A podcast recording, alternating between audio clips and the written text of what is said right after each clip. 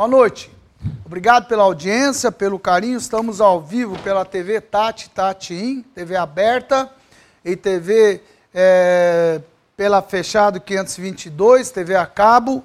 Ambas estão TV a cabo, Rádio 79, Tati FM, Facebook e o site. Nós vamos apresentar hoje o tema economia mista, né? Na verdade, isso começou é, devido ao assunto IPM. Nós lançamos aqui, falamos muito sobre IPM, em seguida já teve um desdobramento, o prefeito já convocou uma, uma reunião onde ele colocou a posição do IPM. E nossa pretensão aqui no programa 2020, com apoio também é, é, do Instituto 2030, é poder debater ideias, trazer ideias, trazer sugestões e fazer com que a população entenda o que quer que existe dentro da cidade, o que pode ser feito, como é que é, e trazer sempre sugestões em nome de você, telespectador, em nome da comunidade. E para encerrar esse nosso tema, hoje nós vamos falar desse assunto.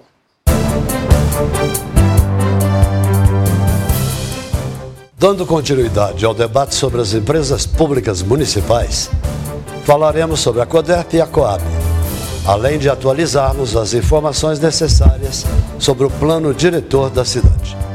A Companhia de Desenvolvimento Econômico de Ribeirão Preto, a CODERP, foi fundada em 1972. O seu sentido original, na verdade, nunca foi cumprido. Seria de se tornar uma agência de fomento, ou seja, a de provocar ações de governo com a finalidade de promover o crescimento das atividades econômicas como a italiana criada depois da Segunda Guerra, Sviluppo del Mezzogiorno, a região sul daquele país, atrasada em relação ao norte. Função também no Brasil do BNDES, tal como a desenvolve São Paulo em nosso estado. No entanto, a CODEP se especializou em soluções de tecnologia da informação e comunicação e perdeu seu sentido original. Já a Coab companhia habitacional, que reúne inúmeros municípios, foi fundada em 1970. Chegou a construir mais de 70 mil unidades habitacionais, sendo que perto da metade aqui na cidade. Porém, há muitos anos não consegue mais fazê-lo, envolta que está no endividamento colossal que o município de Ribeirão Preto responde sozinho por ser o sócio majoritário da companhia. Teria entre suas atribuições atuar diretamente no plano diretor da cidade, o que também não faz por estar diretamente ligado à Secretaria de Planejamento. Isso também colaborou para um significativo déficit habitacional em Ribeirão Preto. E por falar nisso, vamos atualizar as informações sobre o plano diretor já aprovado pela Câmara Municipal e que se encontra hoje na fase de elaboração das leis complementares que são mais de uma dezena, importantíssimas para regular a vida na cidade. Estão em andamento as audiências públicas para suas elaborações. Esses temas, vitais para a nossa cidade, voltam ao foco e ao debate do Mentoria Ribeirão 2020, sempre antenado na discussão e na solução das políticas públicas.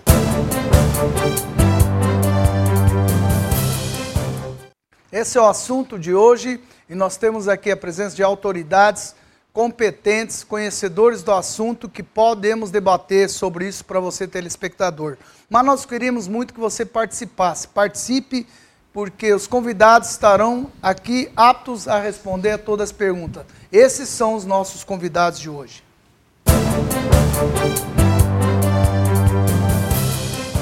Para debater os tópicos já apresentados, o Mentoria Ribeirão 2020 contará com os seguintes convidados: Antônio Alberto Machado, mestre e doutor em Direito das Relações Sociais, pós-graduado em Ciências Sociais Aplicadas e promotor de justiça aposentado. Dirceu Crisóstomo, advogado, integrante do Conselho Superior de Direito da FEComércio do Estado de São Paulo e membro do Instituto Ribeirão 2030. Edson Ortega Marques, advogado, pós-graduado em Administração Pública e especialização em Economia, secretário do Planejamento e Gestão Pública. Guatabi Bernardes Costa Bortolim, formada em Ciências da Computação, especialista em administração de empresas e na área de tecnologia de informação e comunicação. Diretora-presidente da CODERP, Companhia de Desenvolvimento Econômico de Ribeirão Preto. Isaac Antunes, vereador pelo PR, Partido da República. E Nilson Baroni, engenheiro civil e pós-graduado no curso Gerente de Cidades.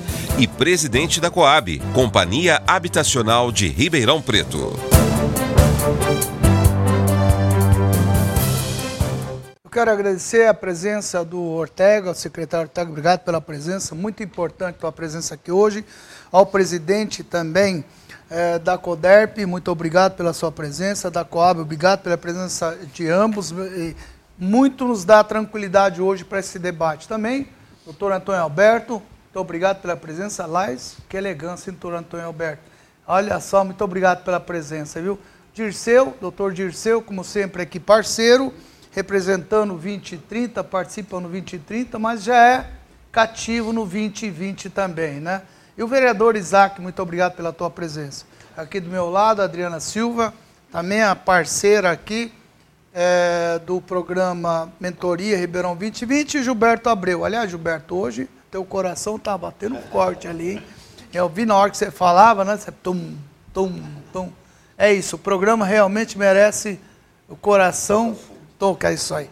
Eu queria iniciar, é, bom, primeiro após os agradecimentos, gostaria mais uma vez de pedir para que a população, os telespectadores, ouvintes, faça a sua pergunta e participe, não é? Participe pelo nosso WhatsApp. É, doutor Disseu, eu queria, no programa anterior, o senhor fez um resumo, não é? é, é dessas, das autarquias, né? Economia mista, nós temos autarquias e temos também fundações, né? Aqui nós temos duas é, mistas, temos ainda a Transep. Queria que o senhor fizesse de novo um resumo para que o telespectador entenda o que é, onde que nós é, é, queremos chegar, qual é a nossa proposta com relação a isso. Muito bem, muito obrigado mais uma vez pela oportunidade de estar com vocês. Boa noite a todos.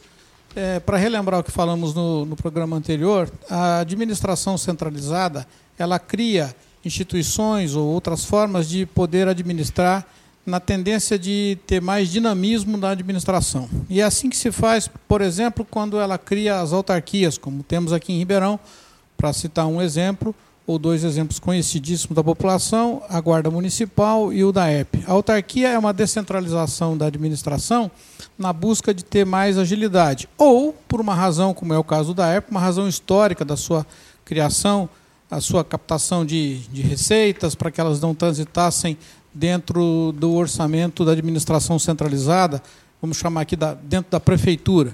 É, nós temos as empresas públicas, que são empresas cujo capital é exclusivamente do setor público. A empresa pública cuida de uma atividade econômica que é, tanto a União, o Estado ou o município entenderam melhor constituir uma empresa para que saísse essa atividade da administração centralizada e buscasse maior agilidade sempre na prestação do, do serviço para a população. Existe a possibilidade da criação de fundações. A fundação é um patrimônio que se destina a partir de uma lei que autoriza a criação, a partir de um patrimônio que se constitui e via de regra as fundações elas é, são constituídas para uma atividade cultural, uma atividade educacional, como é o caso de Ribeirão Preto com a Fundação Pedro II. É, temos a sociedade de economia mistas, que são também empresas, com a diferença de que a empresa pública tem um capital exclusivamente do poder público, enquanto a sociedade de economia mista ela faz uma mistura dos capitais. Ou seja, existe um capital predominante, um capital majoritário que é do poder público, mas ela admite outros sócios, que podem ser outras pessoas de direito público no caso da Coab, por exemplo, nós temos a Prefeitura de Ribeirão Preto como sócia majoritária, mas outras prefeituras que também podem ser sócias da Coab, são sócias da Coab, e também os particulares. A Sociedade de Economia Mista ela pode ter uma forma de SA, é, podendo ou não ter venda de ações na Bolsa de Valores ou uma sociedade anônima de capital fechado, como são as nossas aqui de Ribeirão Preto, Transep, a Coab e a Codep. A sociedade de economia mista é uma sociedade que tem uma atividade econômica que o poder público resolve fazer É possível fazer isso, a Constituição, lá no seu artigo 173, permite que o poder público tenha atividade econômica, desde que haja justificativa para isso. E a sociedade de economia mista, ela deve ser tratada como uma empresa privada, muito embora ela se submeta também, e por isso aí um regime misto, ela se submete também a controles por parte dos órgãos fiscalizadores do poder público, ela deve contratar mediante licitações, ela tem concurso público na contratação do seu pessoal.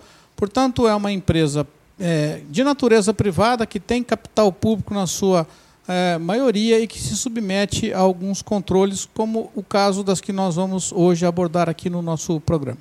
Seu, seu, qual, qual é que pode ser SA para abrir o capital? Eu gostei dessa parte. Qual delas que é?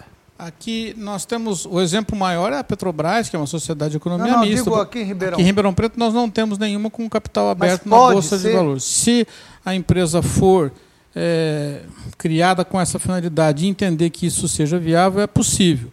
Né? Mas qual delas Mas poderia as mistas? Qualquer sociedade de economia mista. Mista, que a nós temos aqui exatamente mista. a Coderp, a Coab e a a Transerp. A Transerp. O, o secretário, qual delas que dá realmente lucro para o município? Que se a gente fosse pensar em abrir capital de uma das três, qual delas que estaria apta a criar receita? Porque é uma, é uma hipótese, é uma hipótese. Não... Se você pensar hoje no mundo moderno, se você pensar... Alô, desculpe, se você pensar como nós estamos avançando no mundo da tecnologia, é, eu apontaria que seria a empresa de tecnologia, que, tá, que seria mais demandada né, para isso. Agora, tem, nós vamos lembrar que a, as exigências da legislação para uma empresa de capital aberto são muitas e teria talvez um, um custo né, muito alto para o município é, fazer ter existir uma empresa pública municipal de capital aberto eu, a princípio, não veria é, interesse público nisso nesse momento. Né? Hum. Acho difícil é, haver é, interesse privado né? É, no momento que passamos atualmente em participar de investimentos numa empresa municipal. Então, então, verdade... Da dificuldade que estamos vivendo hoje. A Coderp está passando por uma reestruturação importante, já avançou bastante. Entendi. Mas o volume de passivos que ela tem ainda. Né, é, levaríamos ainda um tempo para poder ter as estruturas e as garantias que a lei estabelece, hum. bolsas de valores, tudo mais, segurança jurídica, segurança econômica, para poder abrir o capital. Eu entendo, penso eu. eu entendo mesmo, porque eu já abri o capital e eu sei o que é isso. Né? Eu conheço bem, estou perguntando... As regras de governança Conheço muito, muito. É, isso, isso é o mais importante. Aliás, talvez estamos precisando é disso aqui, uma regra de governança muito transparente. Na verdade, estou provocando isso aí que eu queria entender o seguinte, aliás, eu aproveito já, já que o senhor citou a Guatabi como exemplo de ser é, tecnologia que ela pode ser. É, a senhora tem como informar o telespectador é, como é formada a CODERP? É, é, ela é uma economia mista e o secretário deixou claro que é, o governo, o município não tem interesse em abrir o capital, portanto, o majoritário é o, é, é o município. A senhora tem como explicar é, para o telespectador é, quem, são, é, quem são os componentes dessa economia mista é, da CODERP e qual é a receita, a despesa, como é que ela está hoje? Ela é lucrativa, ela participa, ela ajuda? A senhora pode explicar isso para o telespectador? Pois não, boa noite, obrigada pela, pelo convite. A CODERP, hoje, ela 99% das ações é da prefeitura, é do poder público. O restante são de cidadãos e, do, e de alguns dos diretores que fazem parte da CODEP, da diretoria. 1%. 1%. Tá. É, dentro da, da, da, CVM, você sabe que só nós temos... Só para cumprir por formalidade mesmo, né? Isso, só para cumprir com formalidade. Porque precisa Mas, ter isso. Porque precisa. Como poderia abrir futuramente, como disse o, o nosso secretário. Mas hoje, pela, da maneira como a CODEP está e da maneira que foi, todos os detalhes que todos sabem que aconteceu com a empresa, ela ainda está deficitária. Então, como que vai abrir um para a população, para você conseguir uma ação se ela está deficitária. Já está bastante reestruturada, já melhoramos sensivelmente né, a parte econômica da, da empresa, mesmo com o aspecto dela estar desvirtuada da sua da maneira como ela foi criada, mas tudo que vai acontecer em termos de evolução, ela foi sendo direcionada para isso. E a prefeitura tem uma necessidade ainda muito grande da parte de sistemas então, de então tecnologia então para tem recursos Coderp. da prefeitura dá em torno na gestão da ex-prefeita a Coderp recebeu 250 milhões em quatro anos. Era 5 milhões e 200 em média por mês? Não deve ser 50 milhões por, me, por média por é 60 milhões por ano 5 por mês né? É, é, hoje é de 2,3 por mês, né? Então caiu pela metade. É, só que ela não re, ela recebe, a CODEP recebe por serviços prestados. Ela não tem nenhum aporte. Se a CODEP não prestar os serviços pra, para o poder público, ela não recebe. A senhora pode citar o que a CODERP faz hoje para a prefeitura? Hoje ela tem, em média, uns 243 sistemas. Nós, toda a parte da, de, de tecnologia de de comunicação, que são a internet, a extranet e a intranet da, da prefeitura, tudo isso é feito pela CODERP, okay. justamente para se ter uma segurança maior. Vamos voltar só um pouquinho. A senhora falou que, que tem 1% que é dividido em quantas pessoas?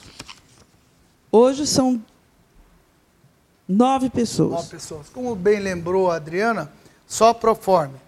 Quer dizer, dá prejuízo, vocês não colocam. É assim, é numa empresa privada.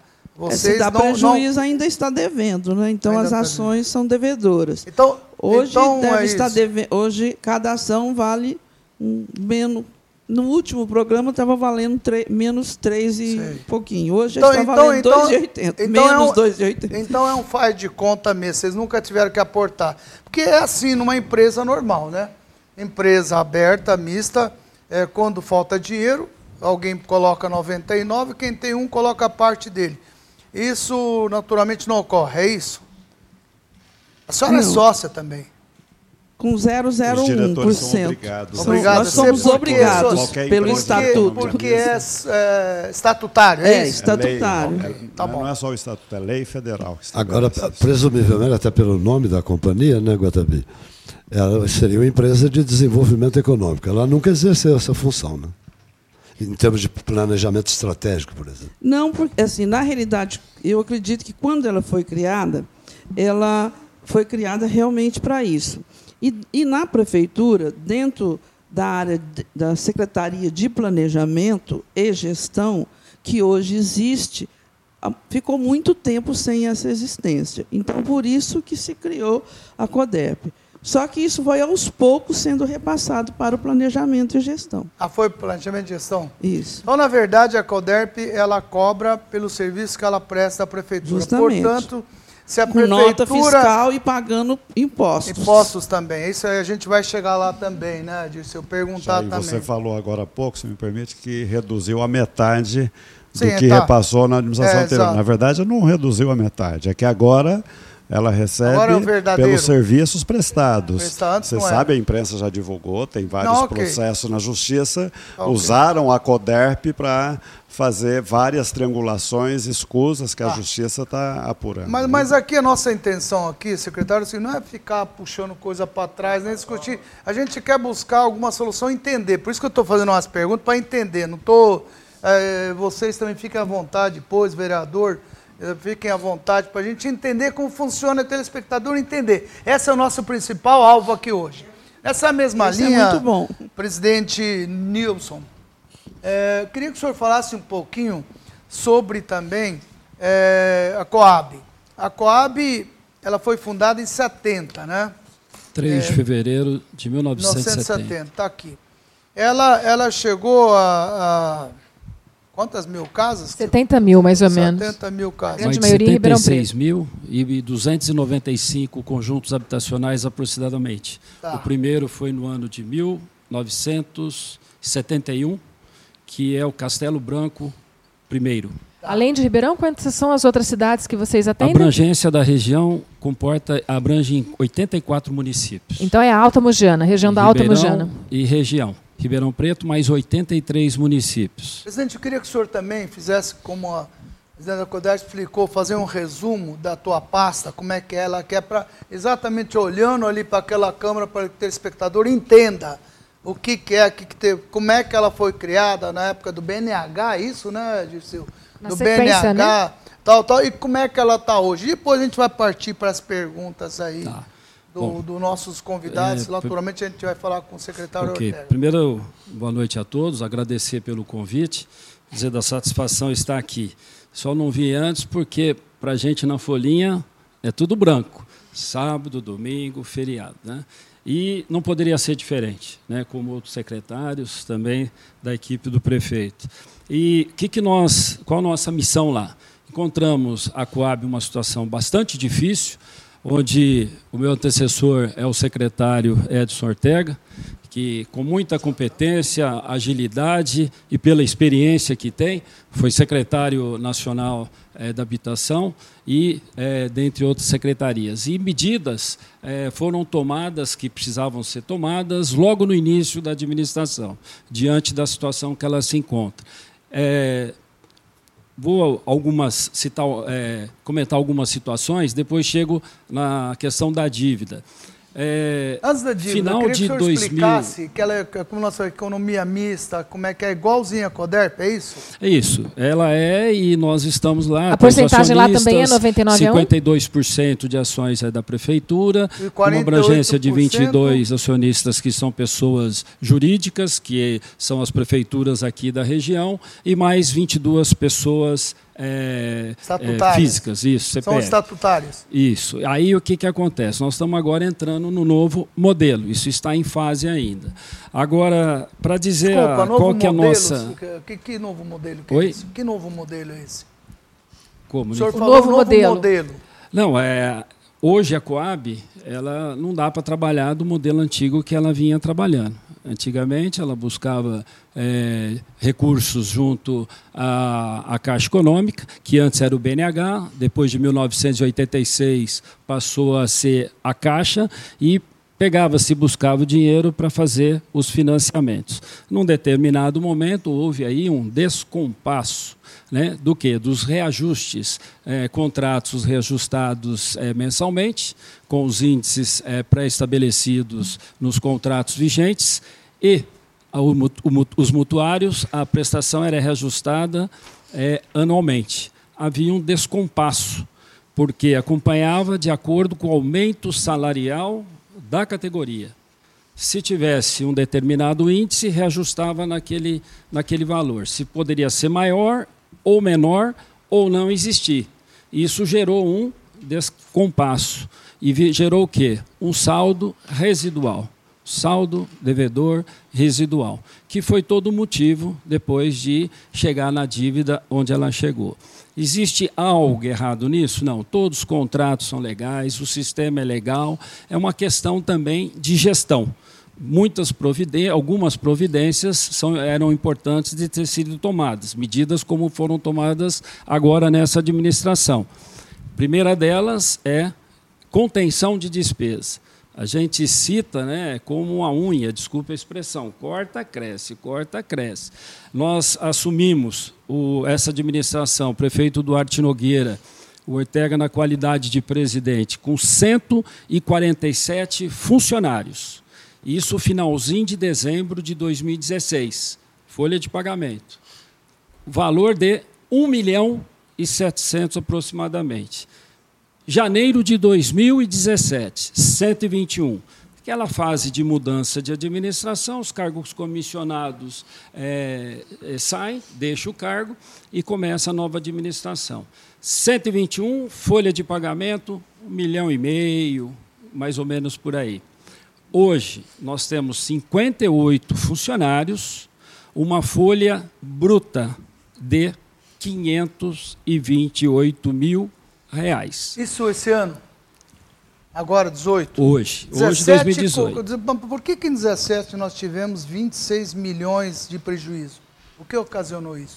Isso é em toda a conjuntura de todo o processo. Né? Nas economias, Dá essa foi uma economia tela? importante. Por que, que eu digo que essa economia ela é importante? Porque dentro da dívida, que é onde bloqueia o FPM da prefeitura, dentro da dívida de dois contratos existentes gerados por essa situação que eu disse, esse descompasso que houve lá na década de 86, 90, 80, 90, é bloqueia um milhão e meio, que é uma prestação de 700.563 e a outra de 798.800. A Coab não é, paga, a prefeitura é solidária e por um decreto aprovado pela Câmara, a prefeitura pode fazer isso. A Fazenda, o FPM, Fundo de Participação dos Municípios, ele é bloqueado. Mas tem um, uma nota positiva. Dentro das medidas tomadas, é, o Ortega, no ano de 2017, de 12 parcelas de 1 milhão e 700, eu estou arredondando 1 milhão e meio, 1 milhão e 600. O refis, né, Barone? Da dívida, ele pagou 10. Mas Duas somente refis? que foram bloqueadas no FPM. Com quê? Com redução de Desculpa, custo. explica o que é FPM. Assim, o FPM é o fundo de for falar é que o pessoal não sabe o que é. é. Eu queria é que você explicasse, o fundo de participação dos municípios. dos municípios. Se o Ortega quiser fazer alguma complementação. Eu posso comentar. É, a legislação federal, depois que fez a renegociação das dívidas dos estados e municípios, incluiu as dívidas onde o município era controlador das empresas, ou no caso dos estados do mesmo modo, passou a ter a vincular o tesouro do município como garantia suplementar. No caso das Coabs, quem tinha Coab, isso aconteceu. É regra nacional para o okay. Brasil todo, não foi para essa Coab. Então, o que vem acontecendo nas gestões anteriores é que a Coab não gerava receita para pagar o retorno desses empréstimos para a Caixa Econômica, para o governo federal. A Caixa é só o agente, né? o, o, o governo federal. E o que acontecia?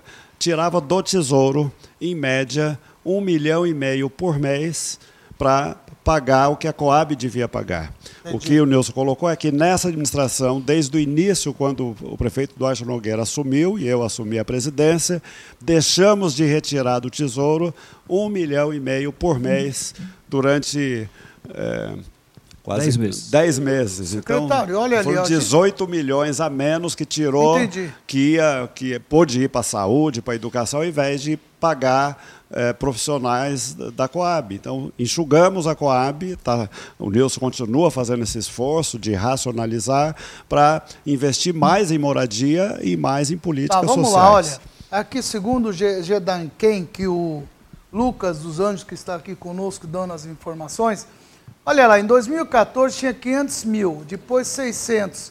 Em 2017 são 16, são 49 milhões e 700. Depois cai para 26 milhões. Não é um negócio que não dá para entender, né?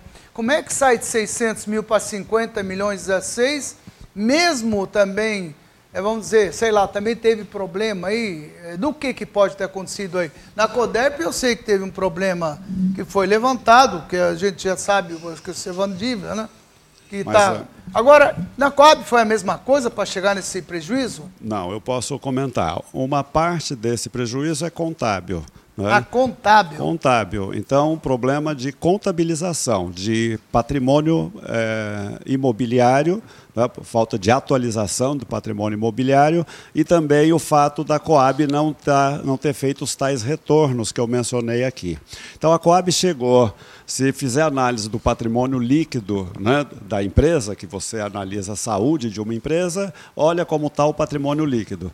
A Coab chegou no patrimônio líquido em 2016 a mais de 100 milhões de reais em patrimônio líquido. Patrimônio líquido negativo. Negativo. Negativo. o Tribunal de Contas, em 2015, é, enviou um relatório para a Câmara, para a Prefeitura e para a Câmara, em 2015, é, declarando a Coab como estado de insolvência. Pois é. Por quê? Por é conta do Coab, patrimônio não, líquido não é negativo. Não é só a Coab que está com esse problema. Eu não, queria entender a Coab, seguinte, desculpa. Mas aí desculpa zeramos, insistir. só dizer, não, pode perguntar, isso aí, acho que vale a pena.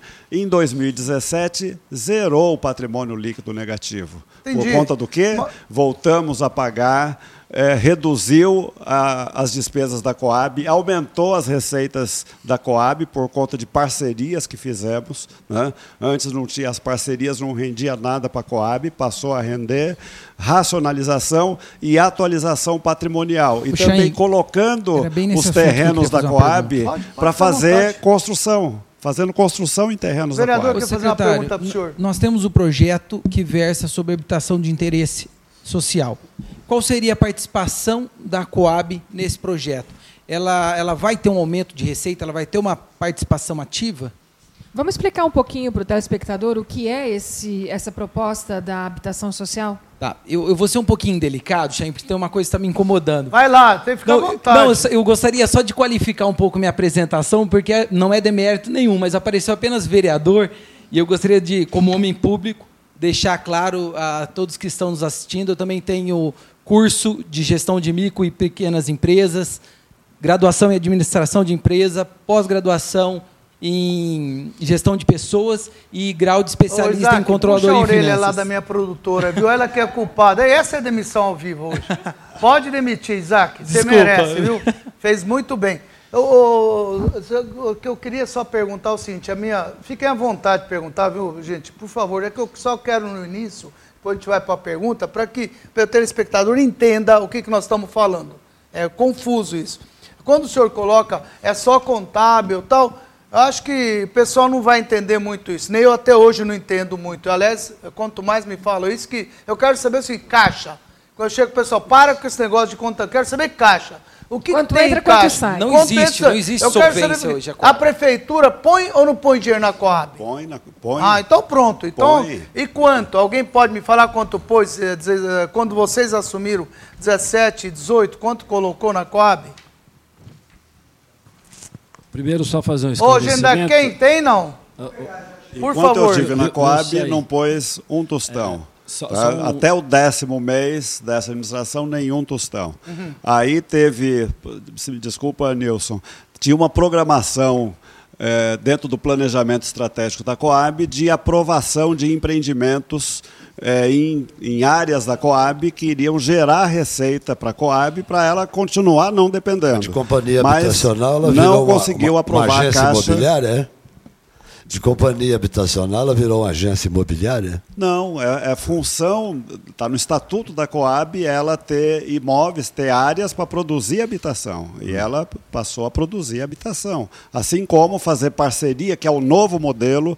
O que aconteceu com essa Coab? Ela ficou muito atrasada em se modernizar. Ela ficou lá na época do BNH, tendo o BNH acabado. Sobre as parcerias, tem, secretário? Tem que avançar, como as outras Coabs o fizeram, avançar em parcerias com o setor privado apoiar o setor privado na produção eu, de habitação tem uma pergunta social. Sobre parcerias, o, Nilson, o né? Lucas, o Lucas Queixão, que é do DAEP, ele está perguntando por que, que a Coab não tem parceria com o governo do Estado, com o governo federal na atualidade. A Para fazermos tem. casas nos terrenos ociosos, antes que esses terrenos vivam, virem mais comunidade dentro da nossa Isso. cidade.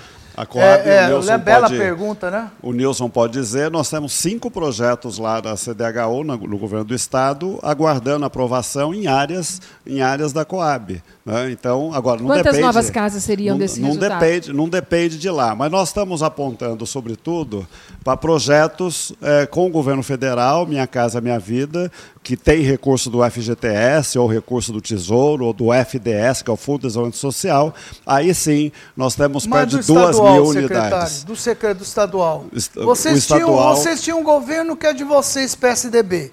Vai ter de novo. Nem eles ajudam a gente? Ajudam sim. Então, esse programa são esses lotes. Só para ter ideia, esse agora de uma parceria com o governo do Estado foi um edital de chamamento, onde a Coab, no, foi na época, é, nessa transição que logo que Ortega saiu assumir, é, um edital de chamamento onde o governo do Estado de São Paulo, por meio da CDHU, classificou é, cinco projetos da Coab. São áreas para ser desenvolvidas, são terrenos em cidades aqui da região. É pouco, mas ajuda. 3 milhões e 700. Aqui em Ribeirão, Só que nós estamos é, aguardando a liberação. Já foi é, Qual a faixa autorizado... de renda para essa população dessas casas? Como? Desculpa. Qual a faixa de renda são terrenos, é, um e meio, um, um é, é, o edifício. Para viabilizar o faixa 1, que é uma das maiores demandas, é, a prefeitura tem que doar o terreno. Coab é uma SA, Coab não pode doar terreno. Por isso que a Câmara ajudou e muito, foi é, cumprimentar mesmo, foi uma coisa muito importante. É, as áreas, algumas áreas da Coab é, foram passadas pela Câmara para é, serem doadas, serem é, vendidas, repassadas. O termo é dação em pagamento. Existe uma dívida Coab Prefeitura e essas áreas de patrimônio da Coab serviram como dação em pagamento à Prefeitura, valor de mercado, valor de mercado, na íntegra os cálculos, o valor exato, a diferença esse valor, a prefeitura, essas, esse, essas áreas passadas para a prefeitura, a prefeitura doaria ao FAR, doaria ao FAR, Fundo de Arrendamento Residencial, para fazer unidades habitacionais faixa 1 que é o mais Faixão, crítico. Qualquer Mas aí está tudo Faixão, conjugado, seria, reais. poderia... 1.800. 1.800, tem que ter uma renda de 1.800? Até 1.800. Até 1.800. Até 1.800. Quer dizer, então ele pode ter 100, 200, 500... Não, aí já muda de faixa. Tem faixa 1, faixa 1,5. Aliás, o programa... Qual é a faixa é... que consegue atingir essa população que mora em comunidade? Esse pessoal que tem ganha um, dois salários mínimos. Você fez uma pergunta importante, que tem a ver com o que a professora Adriana colocou, o projeto de lei de HIS, Isso. que está lá sob apreciação agora dos senhores vereadores. Nós, a, a nossa avaliação é que Ribeirão Preto, é, ao longo de anos, de décadas, não estou querendo acusar ninguém, mas nós perdemos oportunidades de dar a melhor solução para as pessoas que moram em comunidades. Se você analisar, comparar com outras cidades do interior, sobretudo do porte de Ribeirão, até menor que Ribeirão, você não encontrará nenhuma que tem 96 ocupações irregulares, 11 mil pessoas, 43 43 mil pessoas morando em subhabitação. Não, então, o que, que nós vamos fazer? Hum. Nós precisamos Aí, enfrentar ó, esse desafio. Como é que lida com isso? São, dois, são duas grandes vertentes principais. São várias medidas, mas duas principais que Ribeirão não fez na proporção que precisaria. Primeira, regularização fundiária. Várias outras cidades, o professor Gilberto conhece bem, fizeram isso lá atrás. Rio Preto, se eu ia dizer, é um exemplo. Fez lotes urbanizados há mais de 20 anos, 30 anos. Minha família é de São José do Rio Preto, eu conheço bem. Né? Então você não tem uma, você não tem okay. 90, você tem duas favelas em Rio Preto. Além de que as invasões né? aqui também foram incentivadas, né? E aí, então, professor, esse, nós vamos esse entrar, projeto de nós lei... Nós vamos entrar em assuntos aí que fogem um pouco do nosso, do nosso objetivo, senão a gente vai acabar se perdendo. Eu queria fazer uma pergunta para eu queria... Então, Alberto, isso aí é da tua época, né, que o secretário está falando, né? Isso daí era a tua área, era uma área que o senhor sempre dominou, essa parte de habitação e tal. Como é que foi para trás, já que a gente... O que, que houve? Por que, que não conseguimos fazer isso? Bom, em primeiro lugar. Obrigado pela presença aí. Eu, eu quero exatamente agradecer o convite mais uma vez, a possibilidade de estar aqui participando desses assuntos tão interessantes e importantes para a comunidade de Ribeirão Preto e ao lado dessas pessoas que estão que são efetivamente é, qualificadas para tratar de assuntos complexos como esse. Eu vejo a dificuldade dos gestores e a gente tem que entender. Nunca fui um gestor público, né? Eu atuei 24 anos na área da habitação e urbanismo como promotor de justiça, portanto, eu estava do outro lado, ou seja, do lado daqueles que demandam moradia, né? Que lutam por moradia, e, e não do lado daqueles que gerem os, os instrumentos, mecanismos, órgãos e empresas para proporcionar moradia. De modo que é, a minha, o meu olhar é um olhar de fora das empresas. Né? Ou seja, é um olhar a partir, digamos, das necessidades, das favelas, dos favelados, das comunidades. E se eu quiser ser franco, Chaim, eu uh, preciso dizer o seguinte: nos 24 anos que eu fiquei nessa área, uh, a impressão que eu, que eu sempre tive, e fui embora do Ministério Público com ela, é que Ribeirão Preto, no, nesse tema de proporcionar moradia popular, ele age uh, como aquela pessoa que tenta enxugar gelo, sabe? Você enxuga o gelo e ele derrete, enxuga ele, ele mora, enxuga ele mora e não enxuga nunca. Então, a impressão que eu sempre tive, eu estou dizendo de fora, né? a gente está conhecendo as dificuldades dos gestores e o respeito. Eu não estou criticando nem as, as, as administrações anteriores, muito menos essa, que começou há pouco. Eu estou apenas dizendo que eu. Como... Não tão pouco assim, né? Já lá se vão dois anos. Já, né? Olha aí, tá vendo? O tempo voa, a gente nem percebe. O que eu, a impressão que eu carreguei foi a de que você não tem um, um plano né, habitacional para Ribeirão Preto e que a questão habitacional nunca foi uma prioridade política para Ribeirão Preto. Primeira coisa que eu acho que nós deveríamos ter, o secretário agora falou em 43 mil déficit habitacional em Ribeirão Preto. Foi isso, secretário? O secretário sempre lembra do. Desculpa. 43 mil pessoas vivem hoje em, Sem... em subhabitação. É. Hoje a demanda é de 60 mil pessoas inscritas Não, no inscritas, cadastro. Inscritas, que é diferente de déficit. Né? O déficit... E, no, e no programa anterior que nós, tivemos, que nós fizemos aqui, disseram que era de 80 mil. Não. Então, não. É, não é. Eu só estou querendo dizer a discrepância, né? ou é 40, ou é 60, ou é 80, sinal de que a gente não tem um cenário muito claro a respeito do nosso adversário, do inimigo, não sabe o tamanho dele. Portanto, se você não sabe o tamanho do problema e a complexidade dele, como é que você vai intervir nele com, com eficiência? Nós sabemos. Aí, eu posso dizer que nós sabemos, está aqui, olha, escrito para a Câmara Municipal, 49 páginas, com diagnóstico da situação habitacional do município com dados oficiais. Não, como eu é. disse, secretário, não estou, eu não estou... Agora, colocando um desafio, que não é pequeno, não. É, eu não, é estou, um apontando, eu não, eu não estou apontando o dedo para nenhuma administração. Agora, veja pois bem, é. Ribeirão Preto, diferentemente de outras cidades, como São José do Rio Preto, que foi citado aqui, e Franca, que está aqui do lado, não tem a mesma população de Ribeirão Preto, mas é uma cidade de porte médio para grande, não tem nenhuma favela, que eu saiba. Portanto, é um cenário completamente diferente de Ribeirão Preto. Ribeirão Preto é uma cidade submetida a uma pressão migratória muito grande. É isso que faz enxugar gelo. Você resolve o problema da, da, habitação casuisticamente e vem e a migração fica pressionando sobre Ribeirão Preto por vários motivos. De modo que é, eu, eh, finalizando essa primeira intervenção, Acho que fui uh, sair desta área com a impressão de que em Ribeirão Preto se enxuga gelo no tema da habitação e urbanismo, porque de fato você age pontualmente, age na, na, na conjuntura quando há uma estrutura que gera demanda de habitações e gera sem parar. Por exemplo, o HC é um polo de pressão migratória, as pessoas mudam para Ribeirão Preto para se tratar. As, as universidades, idem. É? O, o, o, trabalho sazonal na cana-de-açúcar, idem. Então há uma pressão de migração para cá muito, muito grande. Eu não quero ser pessimista, mas eu acho que qualquer administração, não só essa, vai ter dificuldade né, para resolver esse problema, porque há um problema estrutural por trás da conjuntura. Deixa eu só agregar o que o senhor está colocando, senhor Lima, levanta oficial, isso que o secretário colocou. São 96 comunidades onde moram 43 mil pessoas. Agora, por líder comunitário Existem 116 comunidades com 90 mil pessoas. O senhor tem toda a razão. A gente não tem número exato. O senhor está certo.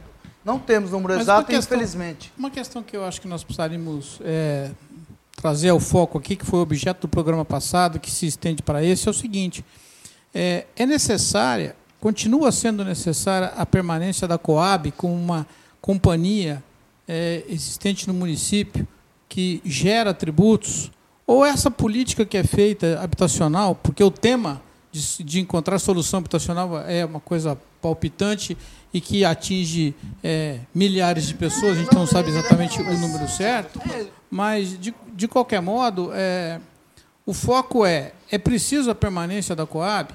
Nós temos empresas em Ribeirão, criadas na década de 70, por uma estrutura que havia imposta do governo federal para os governos estaduais e municipais, a Coab é consequência do BNH.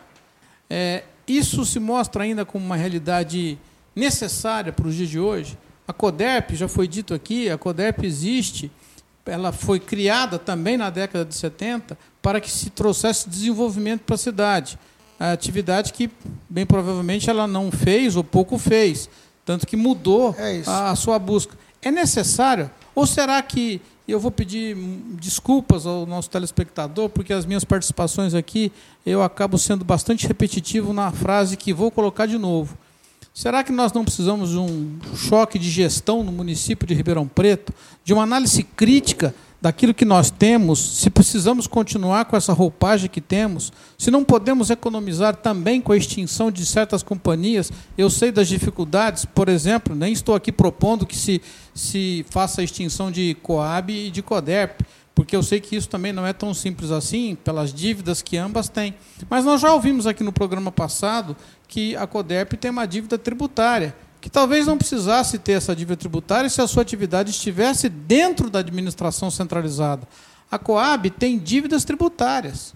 A Coab pagou, salvo engano, pagou aí um milhão de tributos, ou deixou de pagar um milhão de tributos ao longo desse exercício de 2017 é, segundo dados que foram passados. Será que nós precisaríamos ter essa dívida tributária?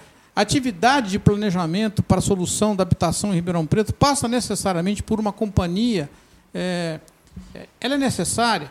Eu não estou fazendo afirmações, eu estou fazendo questionamentos. E o meu grande questionamento é: Ribeirão não precisa ter um choque de gestão para fazer uma análise de uma grande de uma grande reforma administrativa, tanto na administração centralizada quanto na administração descentralizada?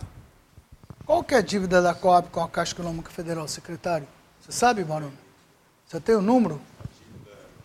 Da Coab com a Caixa Econômica Federal. Tenho. A dívida hoje ela é de cento, é, 131. Está aqui atualizado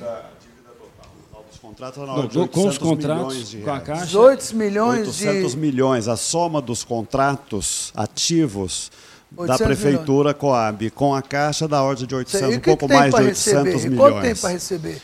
É um pouco menos que isso, é, porque depende também da atualização é, pela Caixa Econômica, contratada pelo Tesouro Nacional, do FCVS, Desculpa, que é muito entendi. complexo Quer isso. Dizer que vocês venderam... Fundo de compensação de variações salariais. Vocês venderam São créditos casas... que a Coab tem, que a Prefeitura tem, contra o Tesouro Nacional. O problema é a habilitação desses créditos. Sim. O problema é nacional, não é só da Coab, não. Mas vocês recebem esses créditos? Quem que recebe? Me explica um pouquinho. Não e ao explicar, responde ao Vinícius. Ah, não recebe? Não, não, recebemos até hoje. Nós de Faz crédito... encontro de contas. Isso, é encontro de contas. Mas quem que recebe? Eles são homologados. Ainda não pagou é do Tesouro Nacional. Só faz Essa é uma luta então. incansável de começar a receber. Que, na realidade, nas nossas, nos nossos cálculos, a Coab ela é credora.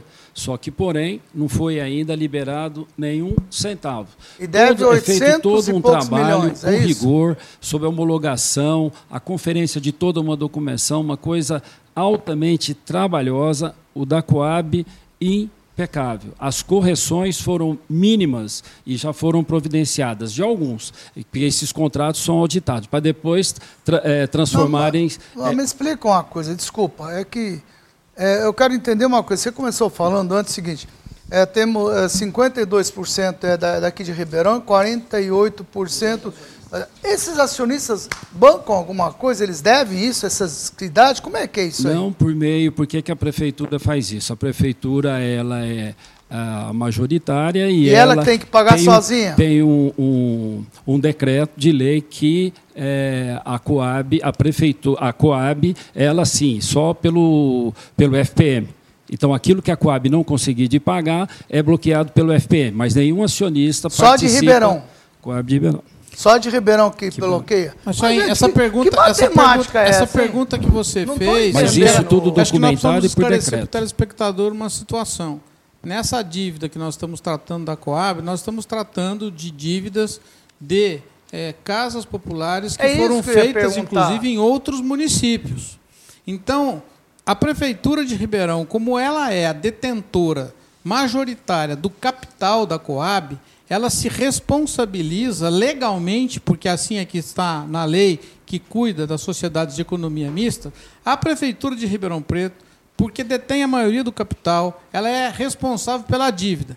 Só que parte dessa dívida não foi feita no município Ribeirão. de Ribeirão Preto. É aí que eu queria chegar, Dirceu. da população Dirceu, mas era aí que eu queria chegar. Para que, que precisa ter 52% do negócio quebrado? Mas, Aliás, mas que mania é essa? A, gente... É, a questão está na origem, lá na década de 70, quando o BNH Sim, existia. Mas precisa continuar? Acontece o seguinte, é, o que o governo militar, na, naquela... Nós estamos falando muito de governo militar atualmente, e aqui em Ribeirão, o governo militar estendeu as suas raízes e marcou profundamente a administração administração pública municipal, com o CETEP, com o DAERP, com o DURSARP, com o DERMURP, com o COAB. E isso existe até hoje para algumas dessas realidades. É isso que eu venho insistindo no programa. Se nós precisamos olhar, com aquele olhar de 1970, quando tudo isso foi criado, e olhar hoje, em 2018, se essas realidades permanecem como elas estão.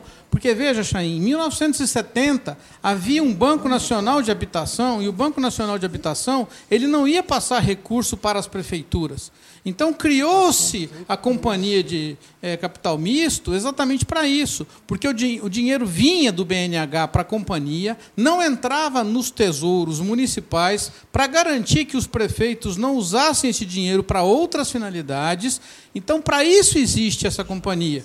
Ela foi feita para receber dinheiro do BNH e construir casas Popular, populares. Okay. Mas como não podia ter uma Coab para cada município, o que, que o governo militar fez? Estabeleceu certas regiões. A nossa região, inclusive aqui, ela vai até Rio Preto, se eu não estiver enganado. Ela vai até Catanduva, Fernandópolis. Portanto, nós estamos em outra região administrativa. A, ela vai... a fonte secou a estrutura mas, não, mas, mas, um pouquinho, só, é. só um minuto, o que eu quero entender. Isso agora tem umas coisas que não dá para entender.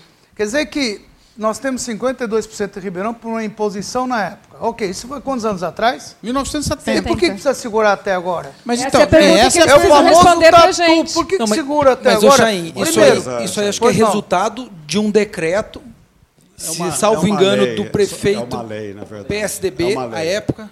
É uma lei. Ah, mas cria e outra cria. Só um minuto, vereador, conclui, por favor. Não entendi o que o senhor quer dizer. Se salvo engano, e os secretários e os senhores doutores estão aqui para me corrigir, é, essa dação do FPM de contrapartida da dívida foi feito pelo decreto do prefeito Elson Gasparini na época. É, um, é isso é ou estou lei. errado? Só, só, só pode ser por lei, aprovado pela Câmara. E não foi exclusividade da Coab de Ribeirão. Isso que é importante dizer. É, como diz, a legislação sobre o sistema financeiro da habitação é uma legislação nacional. Então, quando situações como essa de renegociação de dívidas, o procedimento é esse: só pode autorizar endividamento, qualquer tipo de endividamento, com autorização legislativa. E foi dado, ou se não tivesse sido dado, ah, o tesouro dado, seria Os vereadores deram na época autorização. Deram, mas que isso. não tinha outro caminho, não teria, em qualquer outro Deixa, município não teria outro os caminho. Motivos, quais são os motivos que justificam a permanência da Coab? Exatamente isso que a gente posso, Simples posso, assim, por favor. É, são duas coisas. Uma coisa que o professor está dizendo, é, a época que a Coab foi criada, ela se sustentava.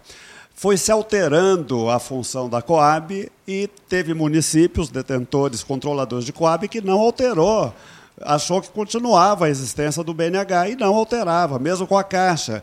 Com a reforma do sistema financeiro, as Coabs deixaram de ser agentes financeiros foram proibidas de captar, não só as Coabs, todos os agentes públicos, bancos públicos, deixaram, foi proibido criar banco público, vocês Mas sabem. minimamente então há 20 agora, anos isso. 20 anos. Pois então, é, há por 20 de Deus, anos gente, tinha mais de 150 funcionários na Coab, para mim, sem razão. Por que, que reduzimos a um terço? Por conta disso. Não tem sentido mais o Coab a com a estrutura Desculpa. anterior. O senhor só está olhando a consequência. Não, eu estou dizendo o que precisa fazer para modernizar. Não, modernizar. Que é o que o professor não, resolver, disse. Parar da prefeitura, o prefeito, pôr dinheiro lá isso, dentro. É isso que precisa ver. O prefeito criou o Comitê das Empresas Municipais. É um comitê presidido pelo secretário da Fazenda, com o secretário de Planejamento, com o secretário de Administração e da Casa Civil. Nós fizemos já a reestruturação da CODERP, posso um dia, a gente pode um dia detalhar as medidas já tomadas na CODERP para é, aprimorar, torná-la mais eficiente e menos dependente do município. Na Coab já falamos um pouco aqui. E estamos no caminho de reduzir né, o peso da Coab na prefeitura e fazer o que o professor falou. Ou ela é capaz de atender às necessidades que a cidade precisa em termos de habitação, ou não tem sentido ela existir como empresa de habitação. Mas isso está no plano da discussão? Está, Existe sim, a possibilidade está, de, de repente, uma secretaria da habitação está, menos sim, Coab? Exatamente. Então, o isso está sendo Dega. trabalhado. Coab, é. você não pode fechar Coab. O professor colocou muito bem. Não tá? Você pode não, descontinuar, você pode. Ué, ué Não, não pode. Você, o, ela tem uma série de contratos. Tá? Você tem todo um modelo gente, de como. Não recebe nada, você... pelo que o Baroni falou. Recebe alguma coisa? Sim, eu, a gente pode. Um dia é, é muito complexo você é, acabar com uma empresa com uma não, ninguém SA. quer acabar. Porque tem que parar de dar prejuízo para a prefeitura. Pois é, então é isso. Essa, lá. essa é a minha olha pergunta, aqui, olha, secretário. Desculpa, que passou, desculpa, não pode. acho que passou despercebida no momento que a fiz. É inegável que o secretário tomou a frente e tem desenvolvido um trabalho. Nós aprovamos a regularização fundiária, que foi uma, de extrema importância, uma grande vitória para a cidade de Ribeirão Preto. Mas a minha pergunta é: nesse projeto de habitação de interesse social, a, a, a, Coab vai gerar receita? Qual vai ser a participação dela? Ou ela vai ser coadjuvante, como foi, por exemplo, nos processos da, da construtora que fez as casas, onde a Coab cedeu as informações e que ainda eu fui procurado é, na Câmara Municipal de Ribeirão Preto. É, eu gostaria de saber isso. Qual vai ser o papel da Coab, principalmente nesse projeto que nós vamos fomentar a economia, construção de 13 ou 18 mil casas, tá. se não me engano? Esse projeto. Vai ter 13 ou 18 mil casas onde? Olha, se esse, não me engano, que fala proje... sobre projeto de interesse social. Esse projeto de habitação de interesse social, ele abre, Chaim e colegas estão aqui, várias possibilidades de prover soluções de moradia, desde lote urbanizado, que aí sim, lote urbanizado com apoio da assistência técnica para construir casas evolutivas, com projeto executivo, que é que Rio Preto fez isso, e Piracicaba, Sorocaba, vários fizeram isso, você viabiliza aí para quem ganha 100 reais, 200 reais, para quem não tem como comprovar a renda, até abaixo da chamada faixa 1 da Caixa Econômica. Sim, mas quem Porque faria isso, secretário? Aí, é, tanto pode ser por intermédio da Prefeitura, com áreas municipais, com parceria mas de o, pequenos... Mas o Baroni falou que ele não consegue, porque ela é uma SA, não pode nós estamos. Desculpa, nós não estou falando da Coab. Daqui a pouco eu falo. Ah, estou falando, falando, falando, do projeto de lei. Não é um projeto de lei para a Coab. As empresas que vão Ali participar. é uma série de incentivos, desde o do eu pequeno acho que é a única saída mesmo. Eu pequeno que é consultor que faz uma casinha e vende e tal, até a autoconstrução, tá? mais de 70% das casas feitas no país não foram feitas pelo BNH nem pela Caixa, então foram as pessoas que fizeram. Muitas com apoio do poder público. Né? Nesse caso, as pessoas que fizeram. o terreno tem que ser doado pelo poder público. Então, tanto pode ser áreas viabilizadas pelo poder público, quanto pode também áreas da iniciativa privada viabilizadas também. Tem um conjunto de incentivos, desde incentivos urbanísticos, aonde é possível usar melhor as áreas disponíveis com infraestrutura infraestrutura na, dentro da cidade que reduz o custo. Quando você viabiliza um terreno que está encravado na malha urbana, que já perto de escola, perto de transporte coletivo, que já tem água, já tem esgoto, então você já reduz. Tem, já tem então, levantamento desses terrenos, Barone? Você já tem? Não, ele não, é o planejamento tem. É o planejamento que é, tem a Secretaria isso? de Planejamento que tem. Tem mais de 50 mil terrenos uhum. que tem, é, no máximo, 20% de construção. Ou estão vazios, ou estão é, com, mais, com, com, menos de e, 20%. E o que, que o senhor vai fazer com esses terrenos, secretário? Essa lei vai estimular os proprietários. Hoje é um mico na mão dos ah, proprietários. Ah, ok. Tá? Isso, na Essa verdade, lei vai favorecer... Nós vamos falar sobre isso no, no plano diretor, isso, secretário? Podemos falar, na isso. regulamentação do plano do diretor. plano diretor Essa vai estar tá entrando. que está na Câmara eu, eu, eu agora, queria, eu queria voltar, desculpa, isso. eu só queria voltar no assunto... E a Coab, Coab pode e Coderp, é. Coab, Essa lei não é feita para a Coab aqui... nem para ninguém. Agora, se a Coab se organizar para apoiar isso, pode participar. Olha, Lau, tem uma pergunta para o senhor, Lau. Ele pergunta que a COP estava com déficit impagável, ele afirma que desde foi paga. Então, por que depois de um ano não tem nenhum plano de moradia popular? Exatamente o que o senhor acabou de explicar agora, é isso? São duas coisas. Uma coisa é patrimônio líquido negativo, é o equilíbrio patrimonial, equilíbrio contábil.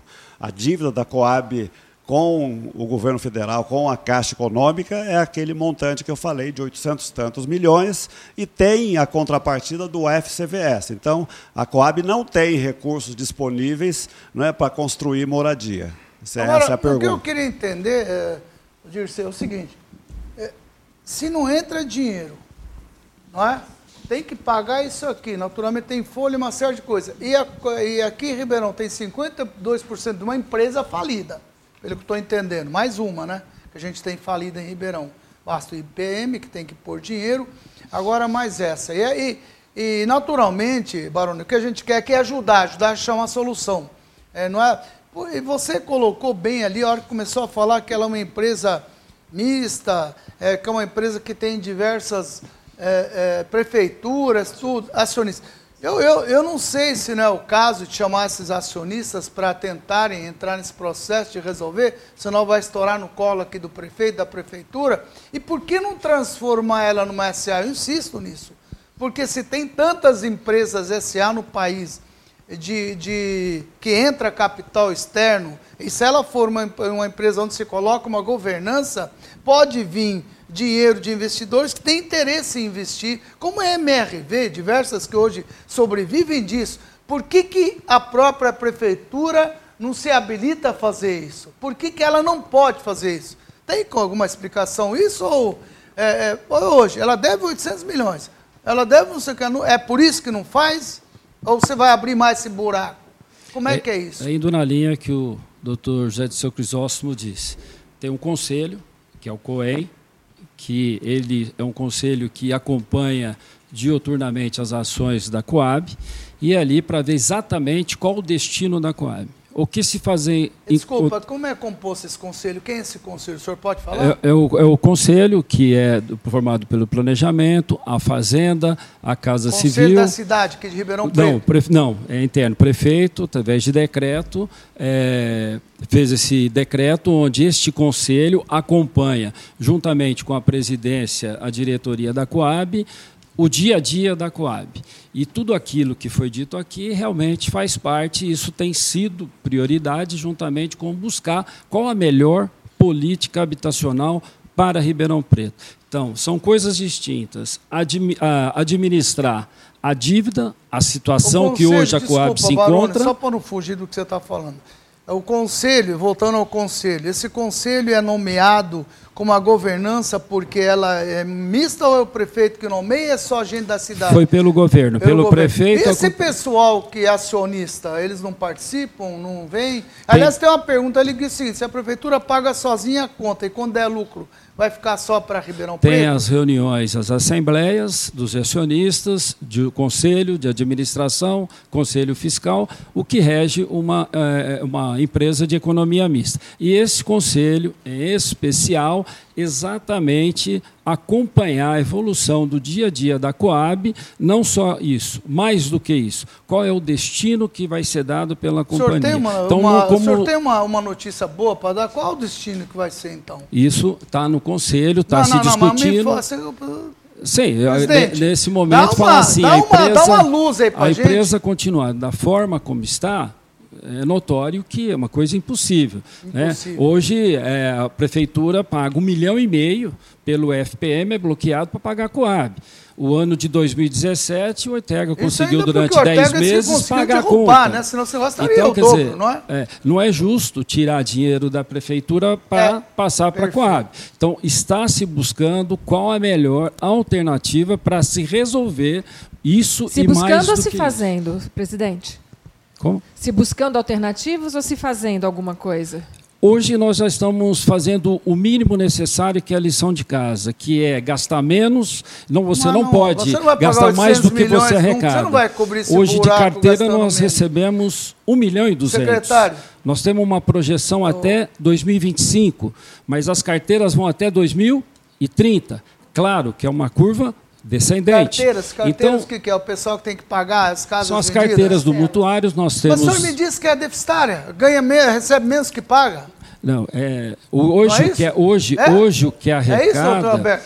Hoje o que é, arrecada... Eu acho que no fundo dessa, desse problema está uma uma proposta que você faz. Né? Empresarial. Eu, eu, vou jogar, é, eu vou jogar um, vou fazer uma intervenção que é uma pergunta, inclusive para você, para os demais, né? É, é, é compatível é, você fazer uma empresa da Coab, uma empresa lucrativa, com a finalidade de gerar uh, moradia com interesse social? É isso. É isso que eu queria saber é dos, dos, empresários. Porque eu fico, se vocês estavam falando, eu não sou especialista, né, sou um, um, leigo nessa área, fico pensando, por exemplo, é lucrativo você fazer o, SU, o SUS, é, é compatível você fazer o SUS dar lucro? Seja, uma empresa que tem... Claro que é, Antônio Alberto. Deixa eu te falar uma coisa. Não, né? não. Eu vou te pegar o exemplo da educação. Uhum. Sabe quanto custa um aluno aqui para o município é, é, por cada aluno custa? R$ 1.100. Eu lancei uma escola agora que vai ser 10 vezes melhor por 500 reais. Dá lucro, sim. Basta você saber dosar o negócio e está atendendo o lado social. Porque eu vou pegar o público que não pode pagar a escola dois, três mil reais. 500 reais é um, é, um, é, um, é um valor que permite que muitos pais possam colocar. Dá sim, e mais do que isso. E mais do que isso. O secretário Olha, sabe disso. Uma coisa. O é secretário possível... sabe disso. Só para me concluir, secretário, é o seguinte, me permita, por favor. A tua pergunta tem muito a ver pelo seguinte: tem muita gente que quer ajudar isso. Muitas empresas no mundo que querem ajudar. Empresas que querem atingir o lado social, sim. Muitas que querem investir. Muitas que querem acreditar e colocar. Por isso estou fazendo a pergunta para o presidente. Por que não transformar a Coab, que ela só tem uma solução? Ou ela abre o capital, se trans, já que ela é uma empresa mista, só dá prejuízo, paga imposto, que, já que é, que também é dinheiro, e que não tem onde buscar. Você tem algo a receber que quer pagar o dobro, não, não consegue cobrir isso aí. E os, os sócios, que belos sócios que arrumaram, né? Não põe a mão no bolso, né, para ajudar a pagar. Mas você a já tem as empresas tem de construção privada, por que, que você acha que alguma empresa aderiria a um projeto não, não positivo? Não pega essas empresas, busca investidores. A própria cidade, os próprios recursos internacionais, que todo mundo quer investir e ajudar, uma comunidade, é, principalmente você falar que vai tirar essas comunidades é, dali de onde eles estão, eu duvido que não tenha sensibilidade para isso. E não acredito nisso daí. Então é possível sim. Coloque isso na tua cabeça, sim. A resposta é sim. Tem muitos empresários. Não, mas foi bela a pergunta que você fez. Muitos empresários que querem sim fazer a parte boa e querem ter retorno com isso. É possível. Se ele empatar, ele está feliz. Pelo menos ele fez o lado social. Para ele, pessoalmente, eu fiz a minha parte. É possível, sim. Desde que o cara enxerga como o, o Barone colocou. Que tenha uma governança, que se mostre claramente. E mesmo tendo essa dívida, não é impossível fazer. Tem muitos investimentos que são feitos sabendo que tem uma dívida alta, mas desde que você fala o seguinte, secretário, quantos terrenos o senhor falou que o senhor tem? Não, que tem na cidade Isso. 54 mil. 54 mil, Barão. Não da prefeitura, mas que existem Não, não, eu quero cidade. saber da prefeitura. Não, a prefeitura tem perto de 5 mil áreas, ah. in, incluindo todas as áreas. Eu já tenho, incluindo já todas, inclusive áreas entendeu? de lazer, área verde. Como é Nós que estamos trabalhando. É, deixa eu explicar sobre as áreas, pois a pergunta não. você me fez. Né? É, nós estamos fazendo algo que nunca se fez na cidade de, de Ribeirão, de saber é, e ter a titulação das suas áreas. Você sabe que se você tem uma área e não tem a titulação dela, você não tem escritura, você não pode dispor dessa área. E Ribeirão tem mais de duas mil áreas que ela não tem a nem para construir o fundo de investimento imobiliário, que vários estão fazendo, nós não podemos fazer se não tiver. Nós estamos, nós estamos fazendo a tá regularização fundiária okay. das okay. áreas do perfeito, município, para poder dispor é com autorização bom. legislativa adequadamente, tudo mais. Isso é muito né? bom. Agora, é a, questão, a pergunta. Tendo sobre... isso em mão, secretário, dois, cinco mil terrenos para começar a chegar a fazer um business plan. Isso, Isso que eu te respondendo. Exatamente. Ó, aqui eu posso fazer 300 mil casas social, cobrando tanto, tal, tal, tal. Pode ser feito. Arruma fácil, dá para abrir fácil, mas oh. tem que ser uma estrutura, um negócio muito Jair, bem montado. Eu, é possível, sim. A questão da pergunta feita sobre a Coab. Eu preciso dizer que eu, sou membro do COEM, do Comitê é, da, é, Gestor das Empresas Municipais. Pois não. O prefeito criou esse comitê justamente para reorganizar as empresas, ou param em pé ou fecham a empresa. Porque vocês têm razão de que não tem sentido o tesouro bancando sem razão. É, é possível ter uma Coab, manter uma Coab e ela gerando resultados? É possível. É possível. É possível. Agora depende Ótimo, é quanto secretário. custa essa Coab. Secretário, né? buscar dinheiro Esse externo, é o... mas é isso que eu estou é falando, isso, não é da Primeiro prefeitura. é quanto custa. Tem outras Coabs funcionando no Brasil? Tem. Quanto custa manter? Qual é o nível de eficiência que essas Coab, o resultado que ela oferece? Se o resultado for compatível com o custo de, de manutenção dela, vale a pena. Nós vamos mostrar para a Câmara Municipal, que, que controla a Prefeitura, e, claro, para a sociedade, o resultado desse trabalho que estamos fazendo com as empresas, e, nesse caso, da Coab.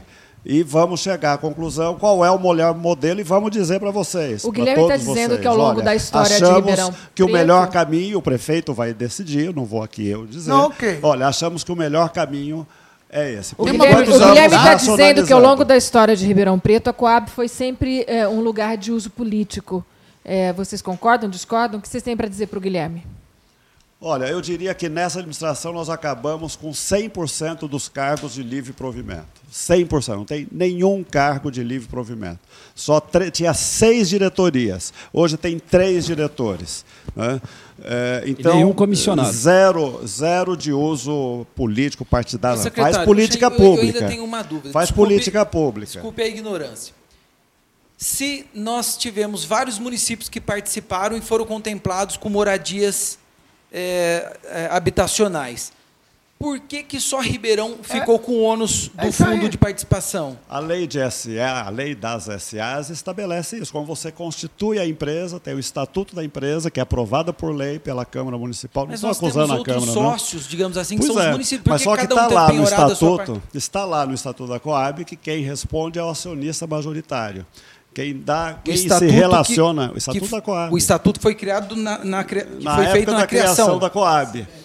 E, de um certo modo, também, esse estatuto, Sim, precisa mas, dizer, mas a legislação, esse estatuto é padrão. Mas a lei é um também exige nacional, isso. É, não, tá? não, vamos imaginar que o prefeito da época é, resolveu falar, vou assumir a dívida. Era um, era um padrão nacional. da Sociedade de Economia Mista exige que o sócio majoritário seja responsável pela dívida. E como Ribeirão era, mas de, de novo a gente volta, a sua pergunta é excelente, para uma situação. A gente volta às origens. A Coab não era para dar prejuízo, por quê? Porque vinha uma torneira de água pelo BNDH que iria irrigar sempre as contas para que os municípios tivessem. E aí vem uma questão de política também, né? O município X, através de sua capacidade política, de sua competência política, ele conseguiu uma verba lá do BNH. Essa verba era direcionada para a Coab de Ribeirão Preto, mas redirecionada para aquele município. O que, que, a gente pode fazer daqui para frente? A pergunta do vereador é muito clara. O que foi para trás, 25, 30... Que, como é que nós podemos fazer? Nós encontramos hoje a prefeitura numa situação calamitosa, sete dias, se paga nossa, aquela que nós vimos só do IPM, aquela fortuna da dívida, a gente vê que tem que, pelo que eu estou entendendo, a CODERP, pelo menos, ela disse que eu recebo pelo serviço que eu faço. Se eu não fizer o serviço, não recebo.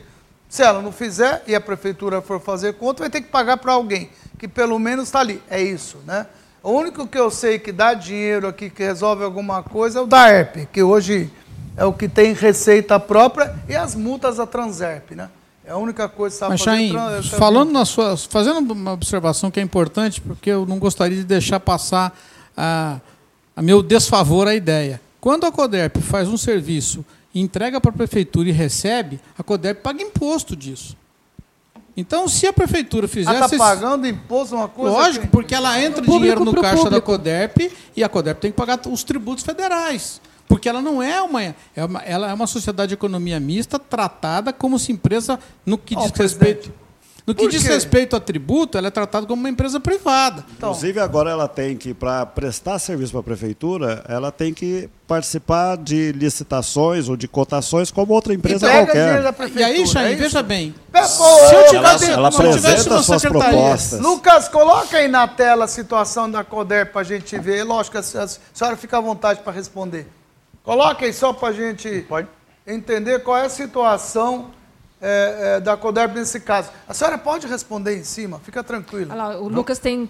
Você tem o que de informação, Lucas? Vamos pegar aqui, é, doutor Chain. Quando a gente entra na CODERP é, e a gente olha a administração direta e indireta, o quanto foi transferido delas para a CODERP. A gente pega em 2014, foram 69 milhões e 400 mil.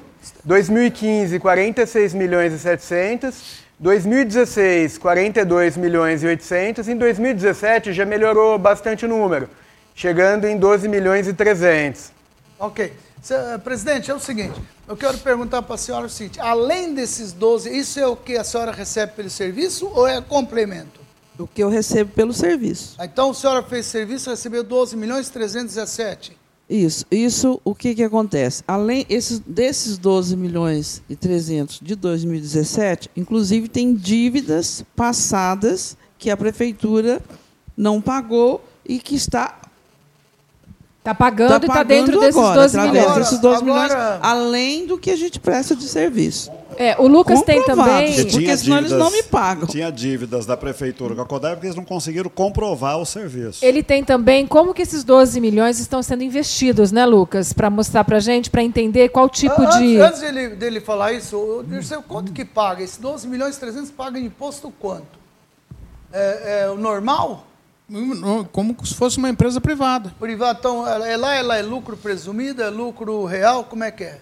Não, lá é lucro presumido. presumido. Então, porque é uma empresa comum. Na realidade, toda nota fiscal. Não, toda nota fiscal que nós tiramos, a gente tem que recolher os impostos. Então o senhor sabe quanto que é esses impostos, quanto a senhora pagou de impostos? Olha, esses impostos giram em torno de todas as empresas pagam isso, em torno de 18, 19 a 20% do, que você paga. Como é que é? Não entendi.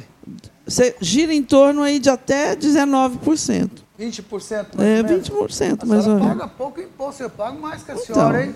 Que milagre é esse? A senhora precisa me explicar, hein? Depois eu te dou uma é, aula. Ah, precisa, porque 19% Dirceu. A CODEP antes já foi, mas vamos lá, vamos lá. Mas ao se planejamento, for 20%, não? Só um minuto, Gilberto.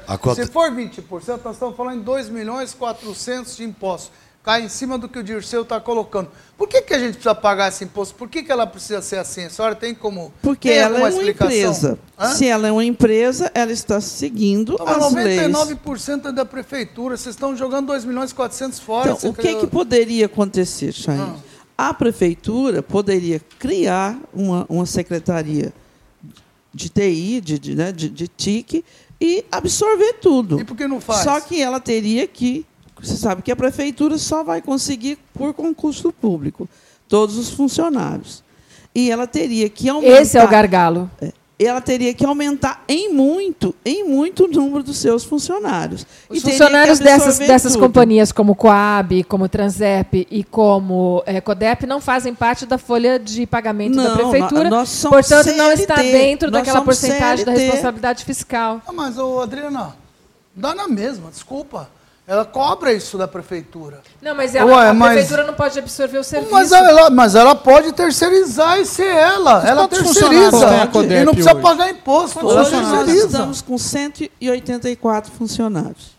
Veja bem, se nós temos hoje no município aí 10 mil servidores, falando assim, número bem a grosso modo, se você é, jogar para dentro da prefeitura 184, não é? é não é para que faça o serviço que a CODERP faz? Nós estamos é analisando é isso. isso. Vou dar um exemplo para ajudá-los a essa reflexão, que é a reflexão e, e discussões e análises que a gente faz na prefeitura.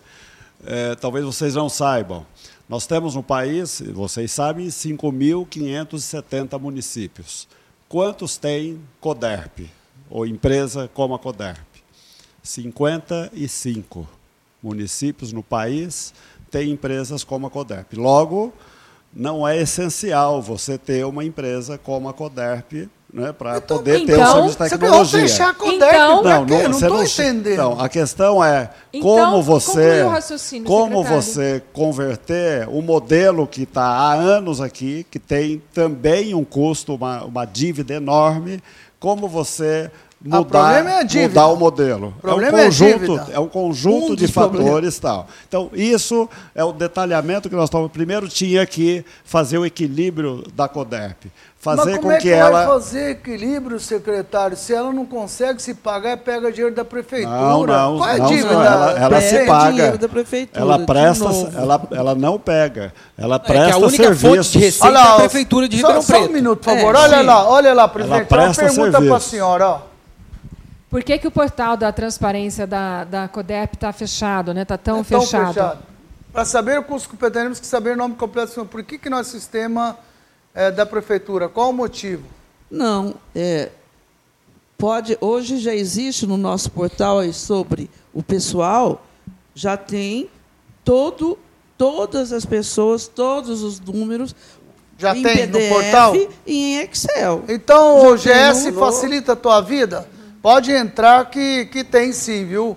Está claro aí, a, a, presidente acabou Todas de falar. Todas as empresas do município se adequaram à Lei 13.330, que exige regras severas okay. de então, governança. Então tem Agora, tudo. Podemos entrar lá se, que tem. você, você tem quiser, como entrar aí, o Se você Lucas, quiser, Lucas, uma pessoa... Entra lá para mim, por favor, vê se é possível ver.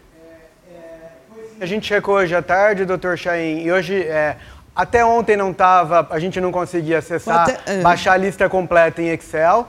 Hoje, hoje à tarde foi disponibilizado o acesso para a população. Porque o que, que acontece? Sexta-feira, então como a gente gerou a folha de pagamento agora, então já é o, o, o do mês de outubro. Já tem, tem é possível olhar sim. se quem quiser entrar consegue entrar? Sim, sim. Desde hoje à tarde já é possível, só que você só consegue ver do mês corrente. Você não consegue ver tanto da CODERP como da prefeitura, você não consegue ver de nenhum mês passado. Você só consegue ver do mês corrente. Mas Sempre como que... assim? Por que, que não vê dos meses Boa pergunta, doutor. Não fica disponível, né? Não, não fica, fica disponível. Depois do mês, é, não a, fica disponível, de... mas é, é, só solicitar pelo ESIC.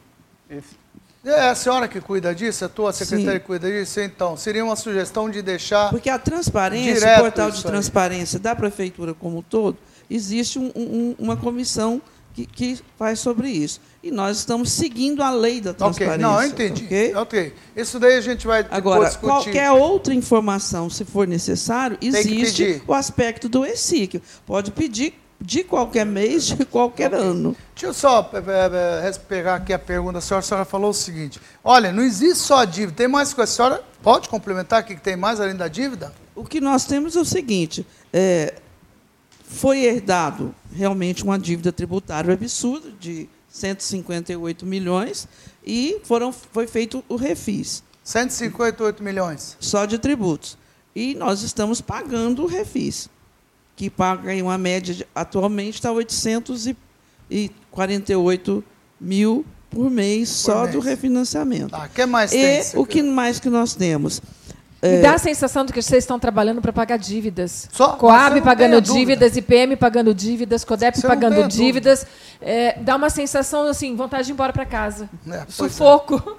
Não, eu, eu não Deve ser como todo brasileiro. Né? O CODEP possui patrimônio? O que, que, mais tem? A senhora qual tem o valor mais... aproximado? Desculpa, Não, pode perguntar, fica à vontade. A pergunta foi se a CODERP possui patrimônio e qual o valor desse patrimônio. Perfeito, Talvez um pensamento de Muito desmobilizar o imobilizado. E... O patrimônio que a CODERP possui é o prédio, que deve estar é, no máximo aí 8 milhões, e a parte de investimento de, de fibra ótica, a parte de investimento de, de alguns é, equipamentos. E isso vale seria quanto, o quê? Mais uns presidente? 4, 5 milhões. Quanto? Os 4, 5 milhões. A senhora deve nada. quanto? 108. 108. Não, agora já deve. Agora já deve milhões, a senhora tem 5 de crédito. Gente, a prefeitura está quebrada, pelo amor de Deus. Como é que faz? Tem que bancar um negócio desse. Tem que bancar o outro. Tem que bancar... Secretário, o senhor que já foi, é, é, o senhor naturalmente é uma pessoa que já passou por diversas, é, até secretário Segurança o senhor foi. É, é, o senhor naturalmente foi convidado pela tua capacidade, e é inquestionável isso. Como é que o senhor faria se o senhor tivesse que resolver isso? Eu, vou ser honesto, eu não consigo administrar uma empresa desse, desse porte, desse jeito aí. É, deve, o tanto que deve, não ter receita. E deve sete, se parar isso, se parar de, é, de pagar todo mundo sete anos, não paga as dívidas. É isso que nós chegamos, o último programa, só do IPM, né?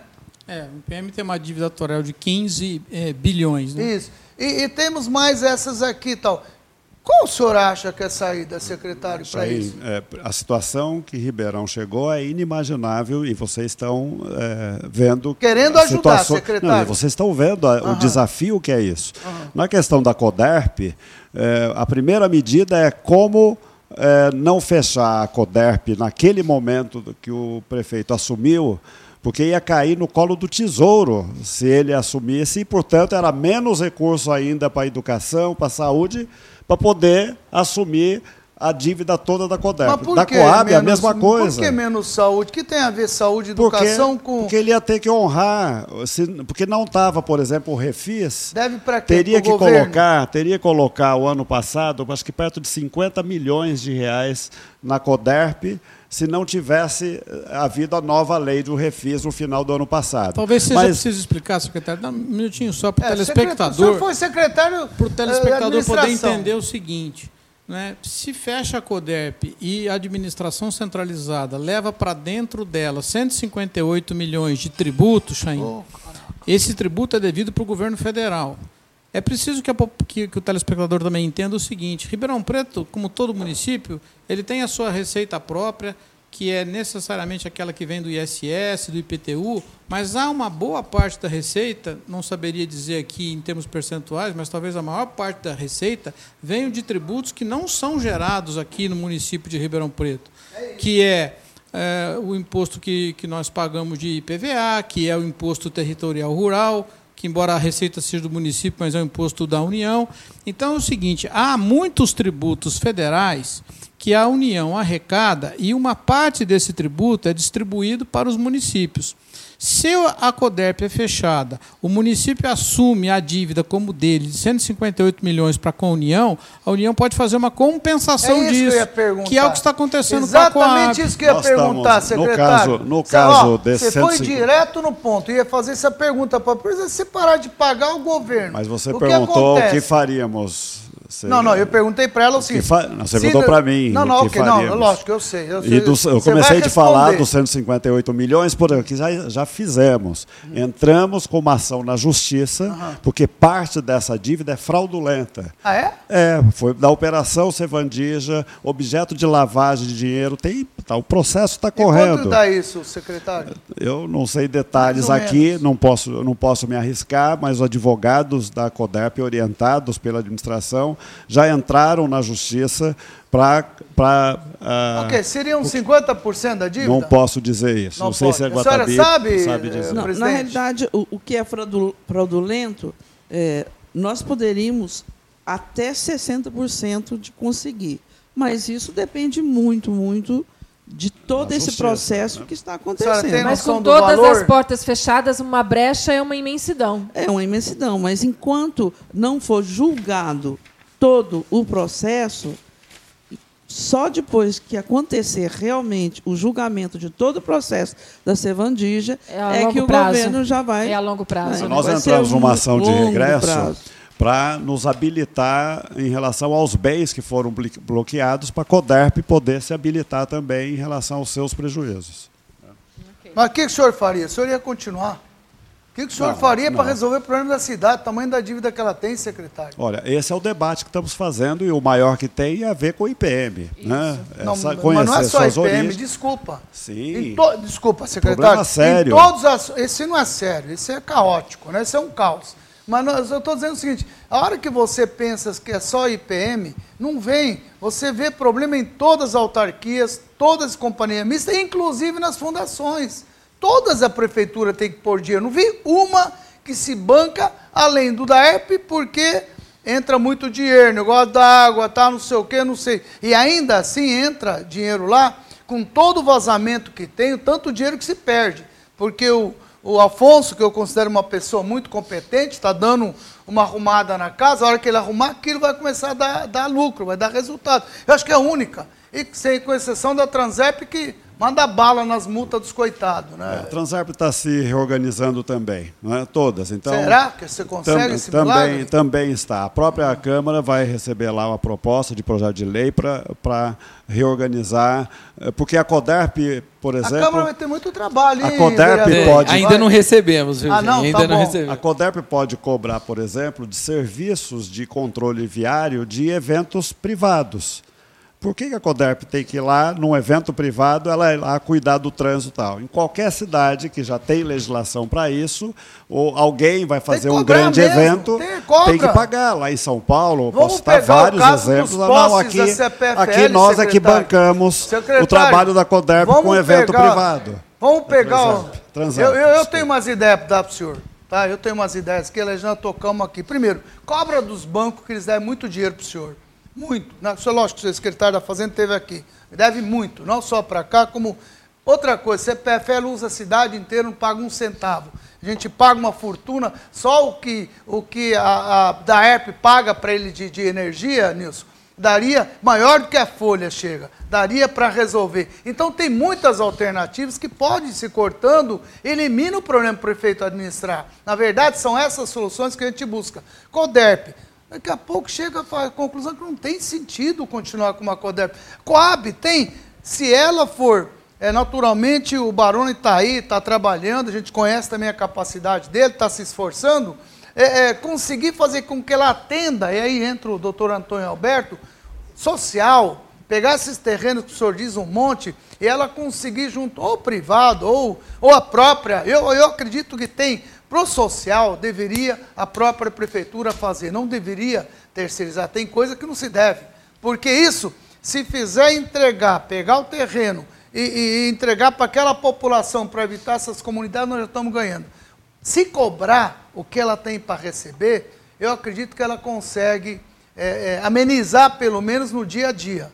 Não é? Agora, IPM é um outro assunto que vai ter que ser muito discutido. O prefeito, naturalmente, está empenhado nisso. A gente viu que ele fez a reunião. Não sei se tem solução. Mas a nossa é, é, discussão aqui é exatamente junto com o 2030, 2020, com o nosso programa Mentoria, tudo, é ajudar a buscar a solução. E ter a participação da população. O senhor vê aqui o que tem de, de, de perguntas aqui, o que tem aqui. E a gente vai fazer um programa de quatro horas. O senhor, naturalmente, tem condições de responder. Olha lá, Coab construiu vários bairros, recebeu ainda, recebe prestação. Por que então adquirir uma dívida astronômica? Onde está o dinheiro recebido pela Coab? São perguntas que as pessoas não entendem, secretário, viu, Nilson? Precisa entender, colocar para a população que isso aí, como o senhor colocou, como o senhor colocou agora, é coisa que vem lá de trás, que é uma dívida que era obrigatória que a cidade, agora que vocês estão explicando, não sabia, vou ser honesto, não tinha essa noção. Porque não cabe na minha cabeça, por que, que Ribeirão Preto tem que ter 52% do negócio, um monte de prefeitura e não pagam. Vocês estão, é uma obrigação. Agora, Dirceu, ou secretário, se o senhor puder responder, por que, que nós temos que continuar com isso? Por que, que a cidade não pede é, é, aquela, aquele, aquele contrato é, que não tem mais, é, como é que fala? O doutor Antônio Alberto também pode ajudar, que é promotor. Aquele contrato que já não virou é, é, justificativa, já não virou um programa, um, um, um contrato balanceado, alguém está perdendo. Não tem como pedir o rompimento disso? Como é que é isso? Ou isso é impossível? Se nós estivéssemos pensando aqui, talvez, não com as dificuldades que temos legais, mas o caso da Coab talvez fosse um caso de falência. Uhum. É que, como ela se trata de uma, é, uma empresa, uma sociedade de economia mista, há uma grande discussão doutrinária se é possível ou não fazer falência de uma sociedade de economia mista e há uma dificuldade legal, já que a lei de falências diz que não é aplicável a lei de falência, porque, é, salvo uma brilhante sugestão que se possa ter no futuro, mas vou fazer um, um, um, resumo aqui. Fico muito feliz de poder participar de um programa em que um secretário do Planejamento tenha coragem de dizer o seguinte: é, de 5, 6 mil municípios no país, só 52 têm empresas, como é o caso de, da, da, da CODEP. Então, a sinceridade, eu acho que é o primeiro caminho para que a gente encontre as nossas, as nossas verdades, e a gente faça o diagnóstico e chegue a soluções. Porque é o seguinte, você como um grande empresário, é, faria investimentos numa companhia que está devendo 800 milhões e que tem poucas soluções de futuro? O secretário acabou de dizer o seguinte: a maior parte das casas populares feitas no Brasil não foi feita pelo poder público, elas foram feitas pelas próprias pessoas. Você tem um programa chamado Minha Casa Minha Vida que financia diretamente a pessoa. Você Mas tem hoje. governo, desculpa. Mas isso é governo. Isso é o governo federal Sim. que dá o dinheiro, senão os, mas o pessoas... privado não entra. Aí entra na pergunta não estou Não, mas os privados... Os caras fariam se não ganhar nós dinheiro? Temos uma, não, nós, temos um grande empreendimento, nós temos um grande empreendimento feito aqui em Ribeirão Preto, que o, que o vereador fez menção a ele, que é feito pela iniciativa privada. Qualquer... Tem um investimento Qualquer aqui na cidade. Secretário. Investimento que foi feito aqui em Ribeirão Preto está sendo feito. Mas esse exemplo ainda é, é de financiamento público, Sim, né? de, de financiamento pública. Público. Agora, o que eu estou dizendo de qualquer forma é o seguinte. a maior parte, desculpa, professor, a maior parte das moradias feitas no país foi por autofinanciamento, autoconstrução. Essa é a realidade no país inteiro. Claro que é importante ter os Minha Casa Minha Vida da vida tal, mas não é, é por isso que essa lei de HS, o novo plano diretor, a lei de regulação fundiária, baseado na lei federal, e essa lei de HS vai ajudar a melhorar a organização legal da cidade e facilitar a produção tanto pelo por pequenos, médios empresários, tanto por autoconstrução, autofinanciamento, tanto pelo poder público no, nas suas áreas, né, e captando recursos também, aonde for, para ajudar a viabilizar a moradia para essas pessoas. Eu, vou, eu insisto com o senhor o seguinte, aí que eu estou falando, a Coab, ela foi feita para atender moradia popular, e hoje nós temos aqui, no, em torno de, os senhores falam em 48, tem gente que fala em 90 mil pessoas que moram em comunidade que não tem, esse pessoal não tem como fazer por conta própria, a não ser que eles fazem nas favelas mesmo. Ali perto, é, é, começar a subir né, prédios eh, habitacionais que a gente vê no, onde você viaja aí no, no, no mundo inteiro, há, há, há, entidades eh, preocupadas com isso, eu acho que cabe ao governo fazer. Esse pessoal não tem outra alternativa. Esse dinheiro que vem do federal, que dá para o privado fazer as construções de casa, aí o Tonho Alberto responde a pergunta: esse pessoal faz como fim lucrativo. Mesmo sendo minha casa, minha vida. Ok? Por que, que o governo pode fazer isso sem se preocupar com o lucro disso, ou pelo menos pagar se, ao lucro que ele tem? Ele tirando essas comunidades das favelas, dando uma condição digna, já, é, já é todo prefeito que entra, todo deputado, todo. Nós vamos acabar com moradia popular. Quantos nós colocamos na cidade esse ano agora, esses dois anos? Vocês têm a informação? Tem, Baroni? Tem, por favor, então, se o senhor puder passar, é importante que a população saiba. É, a meta do prefeito, Duarte Nogueira, é de 15 mil unidades habitacionais até 2020. Até 2000, mil, e nós temos 90 mil, mil né? 15 mil, pronto. Não tem 90 mil. Não. O senhor não que está dizendo, não, a informação tem. que eu tenho. Não, escuta, a informação oficial é quando você faz cadastramento. Vocês fizeram o cadastramento? Você cadastra e aí você atualiza os cadastramentos. Então, tem várias pessoas da mesma déficit família. habitacional e o número de pessoas em comunidade são números são diferentes. duas coisas distintas. Até porque 90 mil são famílias. Às vezes dessas, se se, se confirmar, 90 mil. A, não, a informação, a informação não, da prefeitura família. é 43. Mas se for é, mas família falar é menor. em 43, Nós estamos falando, o último número da, da, da Coab, se vocês podem validar ou não, era de 27 mil uh, o déficit habitacional. Qual é o número real não, hoje? 67, posso falar da Coab. Claro. 67 67 241. 67, 241. Não é déficit, por favor. Cadastro, é, inscrições, pessoas, não é esse, é o déficit. Déficit não, é quantas pessoas têm inscritas. Isso, a pergunta é que eu fiz é qual é o déficit. O déficit tem uma instituição oficial que, que calcula o déficit, Isso. o IBGE. Isso. E tem uma instituição especializada nisso, que é a Fundação João Pinheiro. Isso. Especializada nisso. Quanto ela deu Que diz a Fundação João Pinheiro em relação a Ribeirão Preto? Quanto ela diz? 21 mil unidades. É, Mas Como eu tenho... é o nome? Fundação João Pinheiro. Fundação João Mas Pinheiro. eu tenho que explicar. como entrar aí. É de Belo Horizonte. Mas eu tenho que explicar uma coisa sobre. Não significa que tem que construir 21 Lucas. mil casas. É isso que eu preciso explicar. Uhum. Dessas 21 mil, 40% 8.800 é o déficit é pelo critério de coabitação. Significa é mais de uma família na mesma moradia. Nem sempre, ah, sobretudo. Pera, desculpa, quanto que o senhor falou? 8.800. Ah, secretário, me perdoa, não tem só isso. De... Desculpa, eu estou falando, não. você tem que pedir desculpa a Fundação eu João Pinheiro não, ele tem que provar. Vamos entrar aí, Lucas. Desculpa, ô, Entra Jair, lá. Isso... 8 mil? Não é possível. Olha só, co... vou explicar o que é coabitação. Então, coabitação, duas famílias na mesma casa. Duas famílias na mesma casa. Isso não significa que essas duas famílias estão na mesma casa porque a segunda não tem uma moradia. Né? Muitas vezes é por razões econômicas concordo, ou por razões culturais. Quanto pior a crise, maior a coabitação. Então nós só né? temos problema de 8 mil moradias? Não, 8 não, não, mil 8 nesse mil quesito. Ônus excessivos com aluguel. Hum. 9.300 pessoas, tá, famílias com ônus excessivos. Outro fator econômico. Isso. Se a pessoa diminuiu a renda, o aluguel pesou mais no orçamento Voltou dela. morar com a mãe. Entrou no. Não, não. É ônus excessivo ah, com ônus aluguel. Excessivo, tá. né? Não é voltou. Uhum. Isso é outro Isso, item que é eu vou falar item. aqui. Ônus excessivo. Então está pagando mais do que 30% da sua renda com uhum. aluguel. Ele entra no déficit. Olha, não podia, né, pela regra, né, pelo conceito. Então, quanto maior a crise, maior é o déficit nesse tá. momento. Quando melhora a crise, melhora a economia do país, reduz. Sem ter construído nenhuma casa. Sem ter construído casa. nenhuma casa. Claro que construir casa. O terceiro. O senhor tem?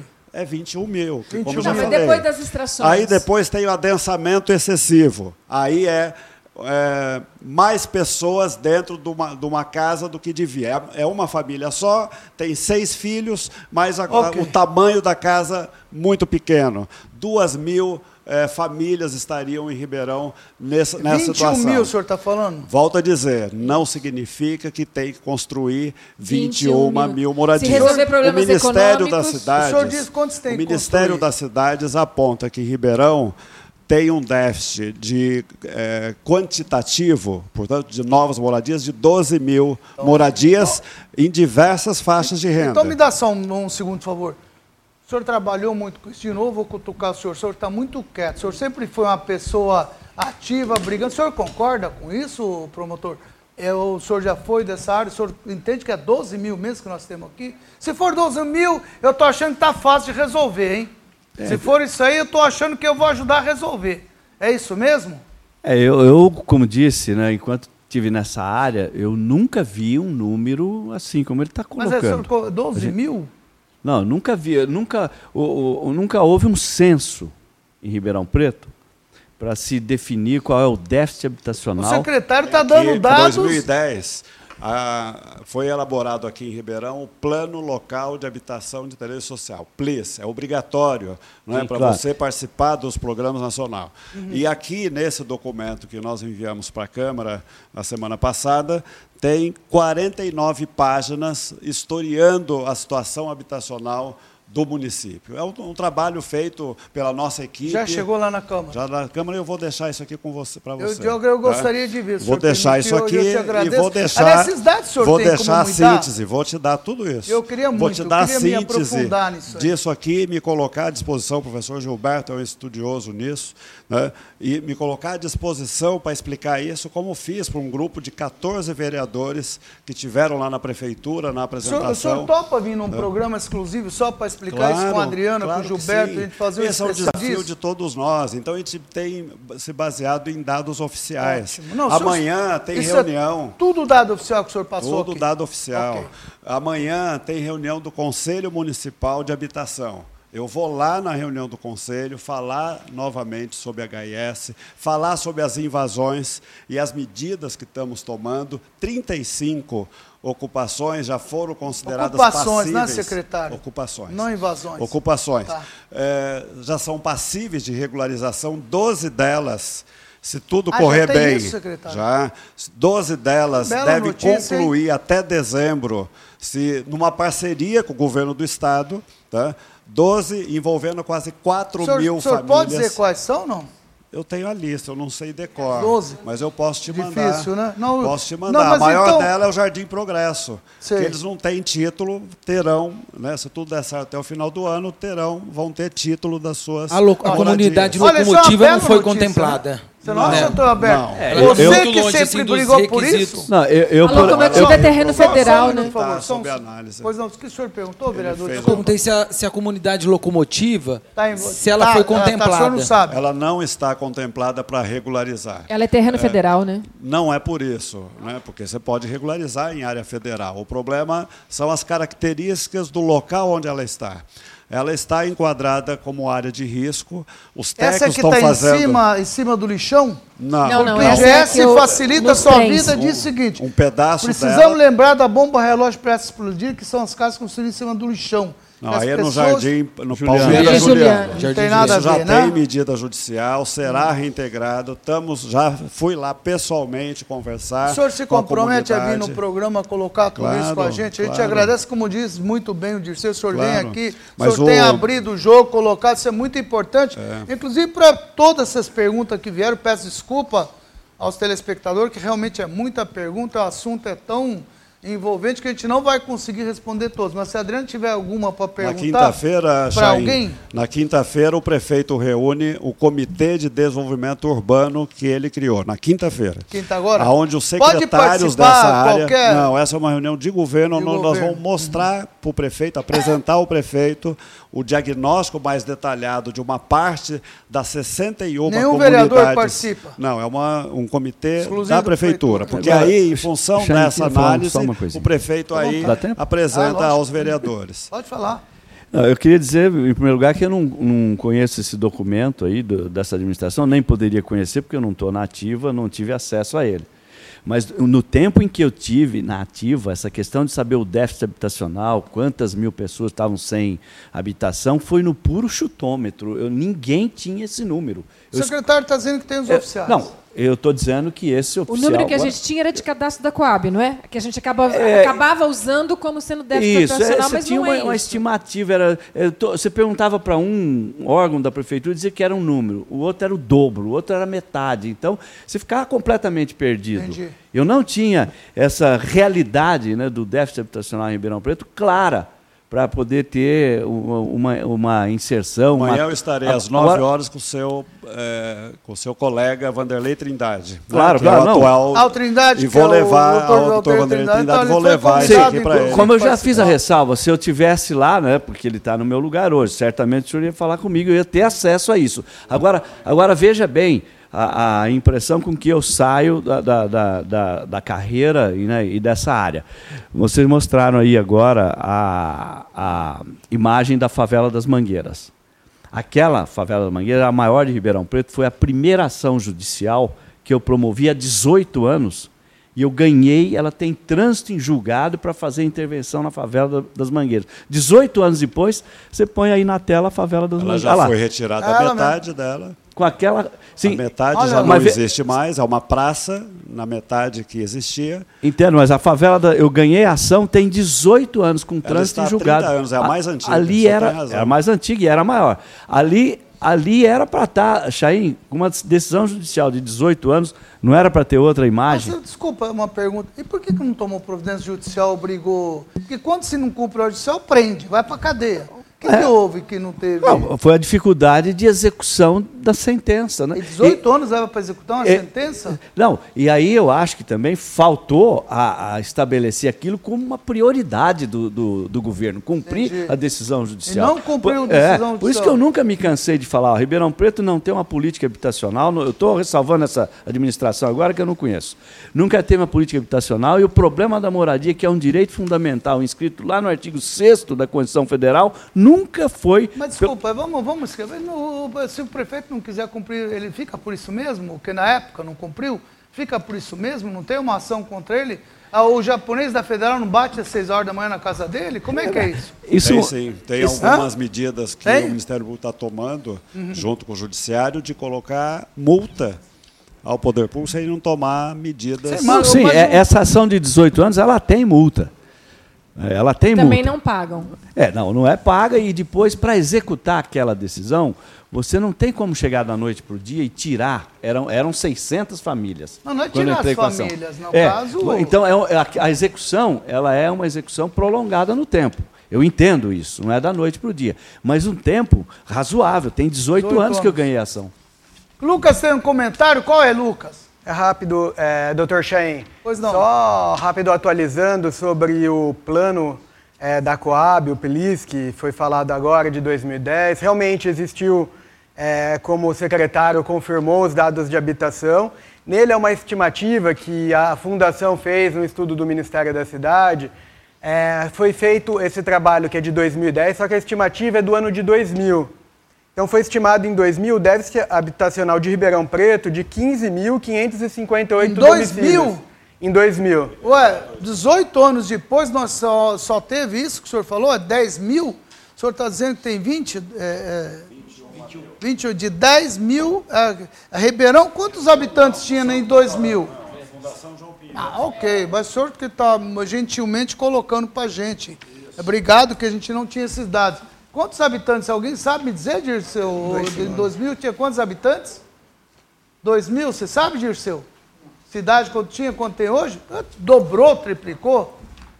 480. É? Dentro, dentro, Opa, nós os, temos aqui o, dentre os o Google Geográfico. Dentre os instrumentos que está previsto no plano diretor, um deles é atualizar o PLIS, o Plano Local de Habitação e Interesse Social. Então, neste momento, Jair, estão, feito, estão sendo feito o recadastramento dessas comunidades. A boa parte já foi feita, uma parceria com universidades e estamos fazendo esse trabalho. O... Só para a CODERP, para a gente não dizer que a senhora também não, não saiu ilesa daqui hoje, né? Está muito. Né? Ah, não, hoje nós poupamos, vai, reclama não, né, Barone?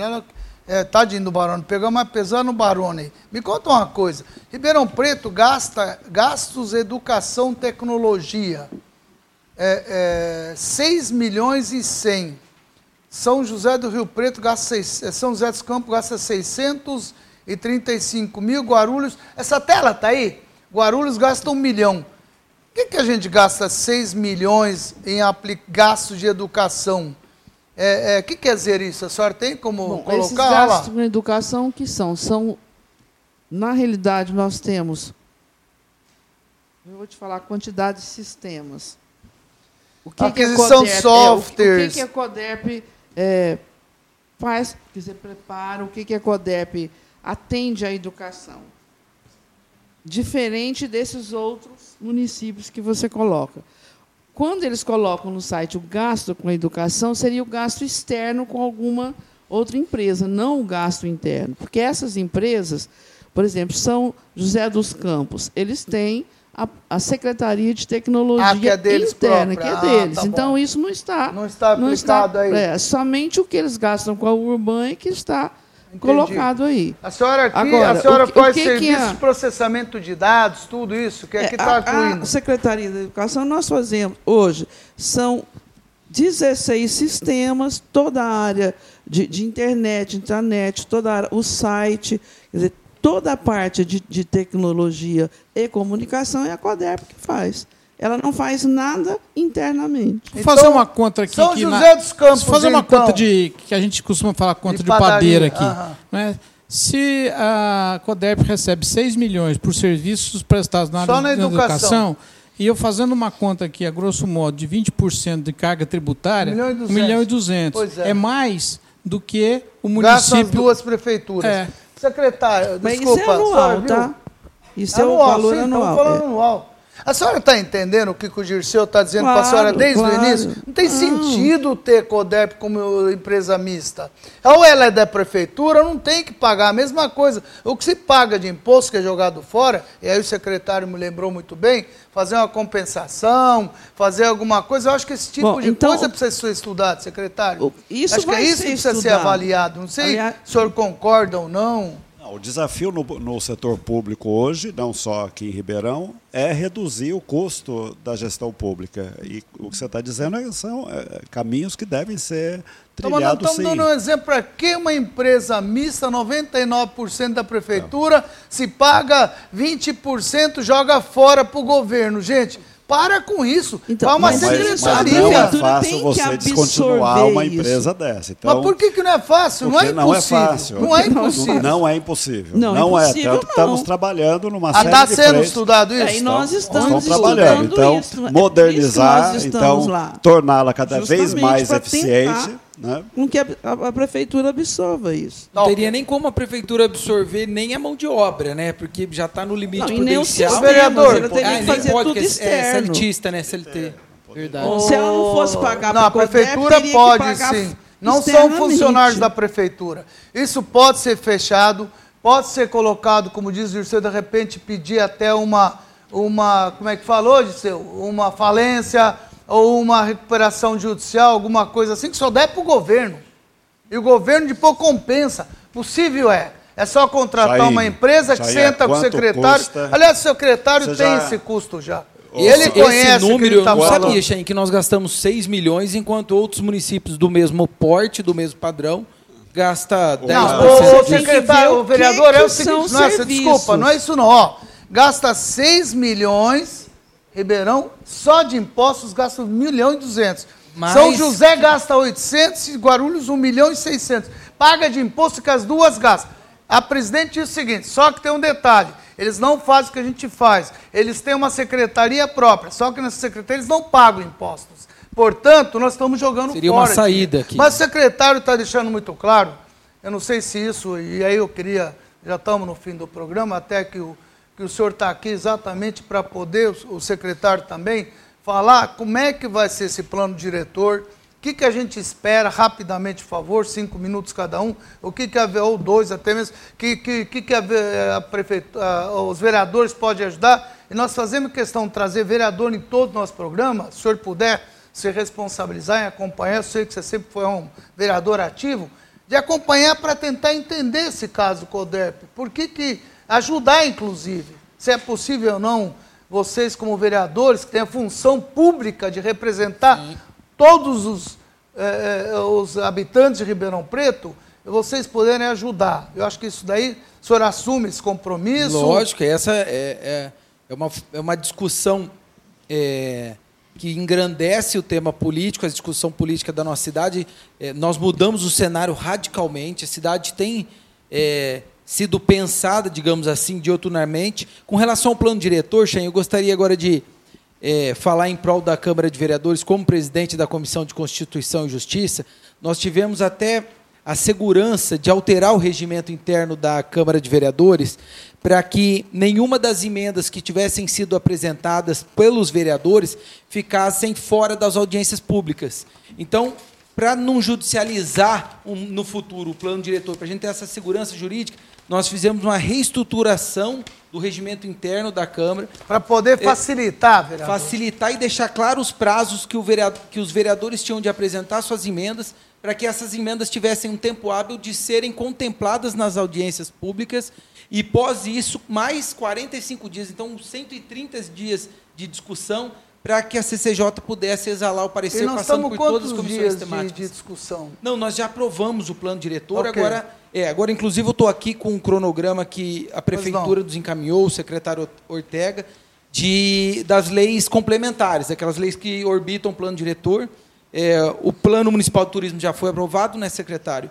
A Lei de Habitação de Interesse Social é que chegou agora, terça, é, quarta ou quinta da semana passada, é, não desceu ainda para a CCJ, tem dez dias para os vereadores apresentarem as emendas, e aí entra para discussão no plenário. E o Código de Obras também, que nós vamos gerar algumas discussões, inclusive na minha modesta opinião, o secretário me desculpe, porque tem uma capacidade intelectual tremenda e tem vasta experiência, mas eu acho precipitado discutir lei de habitação de interesse social, sendo que nós não discutimos a lei de uso e ocupação do solo. Então, é uma preocupação, e acredito que essa preocupação possa ser estendida aos demais vereadores, porque nós temos conversado para tentar agilizar as tramitações das proposituras, para que também a cidade possa acelerar, visto que nós estamos com um secretário de postura, de capacidade técnica e que vem desenvolvendo um trabalho. Nós vamos muito fazer bom. um programa exclusivo sobre isso, o vereador. Gostaríamos que o senhor participasse e o secretário também, se o senhor puder. Eu posso mandar uma pergunta claro. para ele sobre isso? É, senhor Tega, as redações, sobretudo originárias do Executivo, são muito genéricas e de repente precisa de leis complementares, outras. Não, seria mais desburocratizante nós ah, termos uma redação legislativa auto-aplicada? É, nós fizemos essa Aproveita, discussão Ortega, aí, quando e, da e, formulação... Responde a pergunta, fala okay. o plano que Quando da terminar. formulação do plano diretor, nós fizemos esse debate. Qual era o recorte que teria esse plano diretor? Se ele iria trazer para dentro dele a sua regulamentação ou iríamos fazer um plano diretor, como diz o nome, ele dá as diretrizes, e iríamos depois regulamentá-la prevaleceu essa última alternativa. É o plano diretor, ele deu as grandes diretrizes à cidade e agora estamos fazendo, são 14 leis que o regulamenta. Já enviamos, além das que o vereador mencionou, o plano de turismo, de obras, de HIS e o Código Sanitário, que ele esqueceu de mencionar, já enviamos e estamos trabalhando em relação aos demais. Código Meio Ambiente, plano de saneamento, plano de mobilidade, plano de macro-drenagem, código de postura e o plano de educação.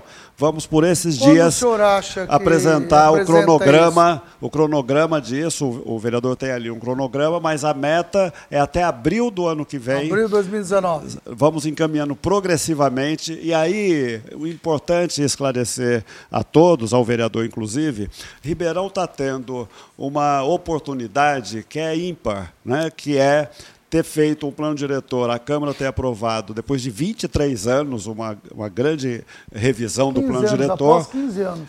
23 anos depois. Ele só, em, em, noven... em 2003, incorporou 2003, os instrumentos da cidade. Que não era revisado. Não né? era revisão, ele só incorporou os instrumentos Isso. da cidade por obrigação legal. Uma revisão agora. É, e nós estamos tendo a oportunidade de fazer simultaneamente é, a revisão de várias leis, o que vai dar o privilégio da cidade ter várias leis atualizadas, leis que têm sintonia Como é que a população pode participar, e secretário? Lei, estão participando as audiências públicas, já fizeram mais de 30 audiências técnicas e audiências públicas Toda semana está tendo audiência insistir. pública. Como é que isso é divulgado para a população? Vocês estão divulgando, eu mandei a seu pedido todo o cronograma. O senhor tem mandado para cá? Tem mandado, vocês têm divulgado e agradeço, é tá importante essa dia divulgação. Que o quiser vir no Parone, Os vereadores vir, estão, divulga é, divulgando. Agora, né? se quiser vir, está à disposição. Agora, é, a questão da lei de parcelamento, ser antes ou depois, a lei de parcelamento é a principal lei depois do plano diretor. Né? Ela faz a costura de todas as leis. Uhum. Então, nós tamo, vamos ter a oportunidade de ter as leis setoriais, cada uma, qual plano de saneamento, ele vai ser revisado como tem que ser o plano de saneamento, Abril com água, dois... esgoto, drenagem Abril e resíduos 19 sólidos. a gente pode aguardar que esteja tudo fechado? Nós estamos trabalhando para isso. Uhum. Nós estamos trabalhando com transparência, com, com debates, o plano de educação, inclusive, que está uhum. no conjunto. Vão, vão até março, o cronograma do plano de educação é até março, discutindo com audiências técnicas, audiências públicas, de manhã, de tarde, de noite inclusive descentralizado lá na Alfeu, no Alfeu Gasparini, vamos fazer reuniões lá, audiências públicas lá. E aí o, o, a lei de parcelamento, sendo a última, ela tem a grande vantagem de fazer a costura em todas as outras anteriores. Inclusive, se tiver algo, algo passado desapercebido numa ou noutra lei, a lei do parcelamento pega e faz a costura. Mas a lei né? de, de habitação de interesse social, ela já trata sobre parcelamento do solo. Ela tra... trata alguns aspectos Sim. específicos em relação à lei de parcelamento em vigor. Mas o plano mestre, ah, foi a de em 2012. Vigor. Isso, é em sim, vigor. Sim. Porque a tese de, de fazer, é, encaminhar para a Câmara a lei de HS, é que a gravidade da situação habitacional sim, sim, em Ribeirão é tão grande para baixa renda, não podemos aguardar para daqui dois anos. Isso aí, porque vamos perder oportunidades de viabilizar soluções para essas famílias. Ótimo, ótimo. Secretário, eu quero agradecer muito. Aliás, é, o presidente que vai assumir aí, ele não tem o privilégio dele ter um super-ministro. Aqui nós temos um super-secretário, né? responde aqui por tudo, chuta pagou, defende, fala de Coab, fala BNH, fala de... Mas o senhor tem conhecimento geral, pelo que eu entendo, e pode responder. Aliás, o senhor respondeu muito bem hoje. Eu quero agradecer muito a presença do senhor também. Maroni, muito obrigado pela sua presença. Minha mestra, eu quero agradecer pela tua presença aqui. Eu sei que você vai dar um jeito nisso daí. E nós vamos voltar, se possível, é, é, Dirceu, com 20, 30, 20, 20, com os vereadores, também com os convidados especiais, como o doutor Antônio Alberto. Se possível, até pegar um ou um programa para cada assunto desse, tentar entrar e aprofundar. Eu acho que Coab merece um programa, é, a própria CODERP merece um programa, e sem contar que o plano diretor é tudo na cidade. Não é? Eu entendo que nós vamos fazer sim, queremos que sejam é, debates desse nível, que, que se traga solução para cá. E você, telespectador, de novo eu venho insistir. Participe, você tem que participar, isso mexe com você. Não adianta a gente ver esse monte de pergunta agora, infelizmente a gente não consegue atender a todos, senão foge um pouco, mas nós fazemos dentro da medida do possível. Vamos encaminhar, inclusive, para os secretários para que eles possam responder. Se tiver o WhatsApp do pessoal, gostaríamos que eles respondessem para cada um deles. Mas participe, Participe indo nas audiências, tanto é, do governo como também da Câmara Municipal. Você tem a obrigação de participar. Os vereadores têm o dever também de participar e trazer uma solução para isso. Não cabe só a presidente da CODERP responder, COAB, cabe a toda a população, porque mexe com todo mundo. Não adianta a gente ficar criticando, olha essa comunidade como é que está, aquela como é que está, como é que não está. Temos que achar uma solução. Não adianta de pôr de pronto, querer lá, como colocou muito bem, ou o próprio secretário colocou, ir lá derrubando tudo de uma hora para outra. Na verdade, não tem que chegar, de deixar chegar nesse nível. Você tem a obrigação de participar, de dar a tua opinião, dar a tua sugestão, e nós aqui vamos fazer o que está ao nosso alcance. Por isso que eu agradeço os três autoridades municipais, ao vereador 2030, Antônio Alberto, sempre eterno diretor das faculdades, não é? Nosso mestre, né? E, e, criador da melhor faculdade que esse país já teve. Adriana, muito obrigado. Gilberto, muito obrigado. É a você que até agora esteve conosco. Muito obrigado pela audiência. Até o próximo Mentoria 2020. Boa noite a todos.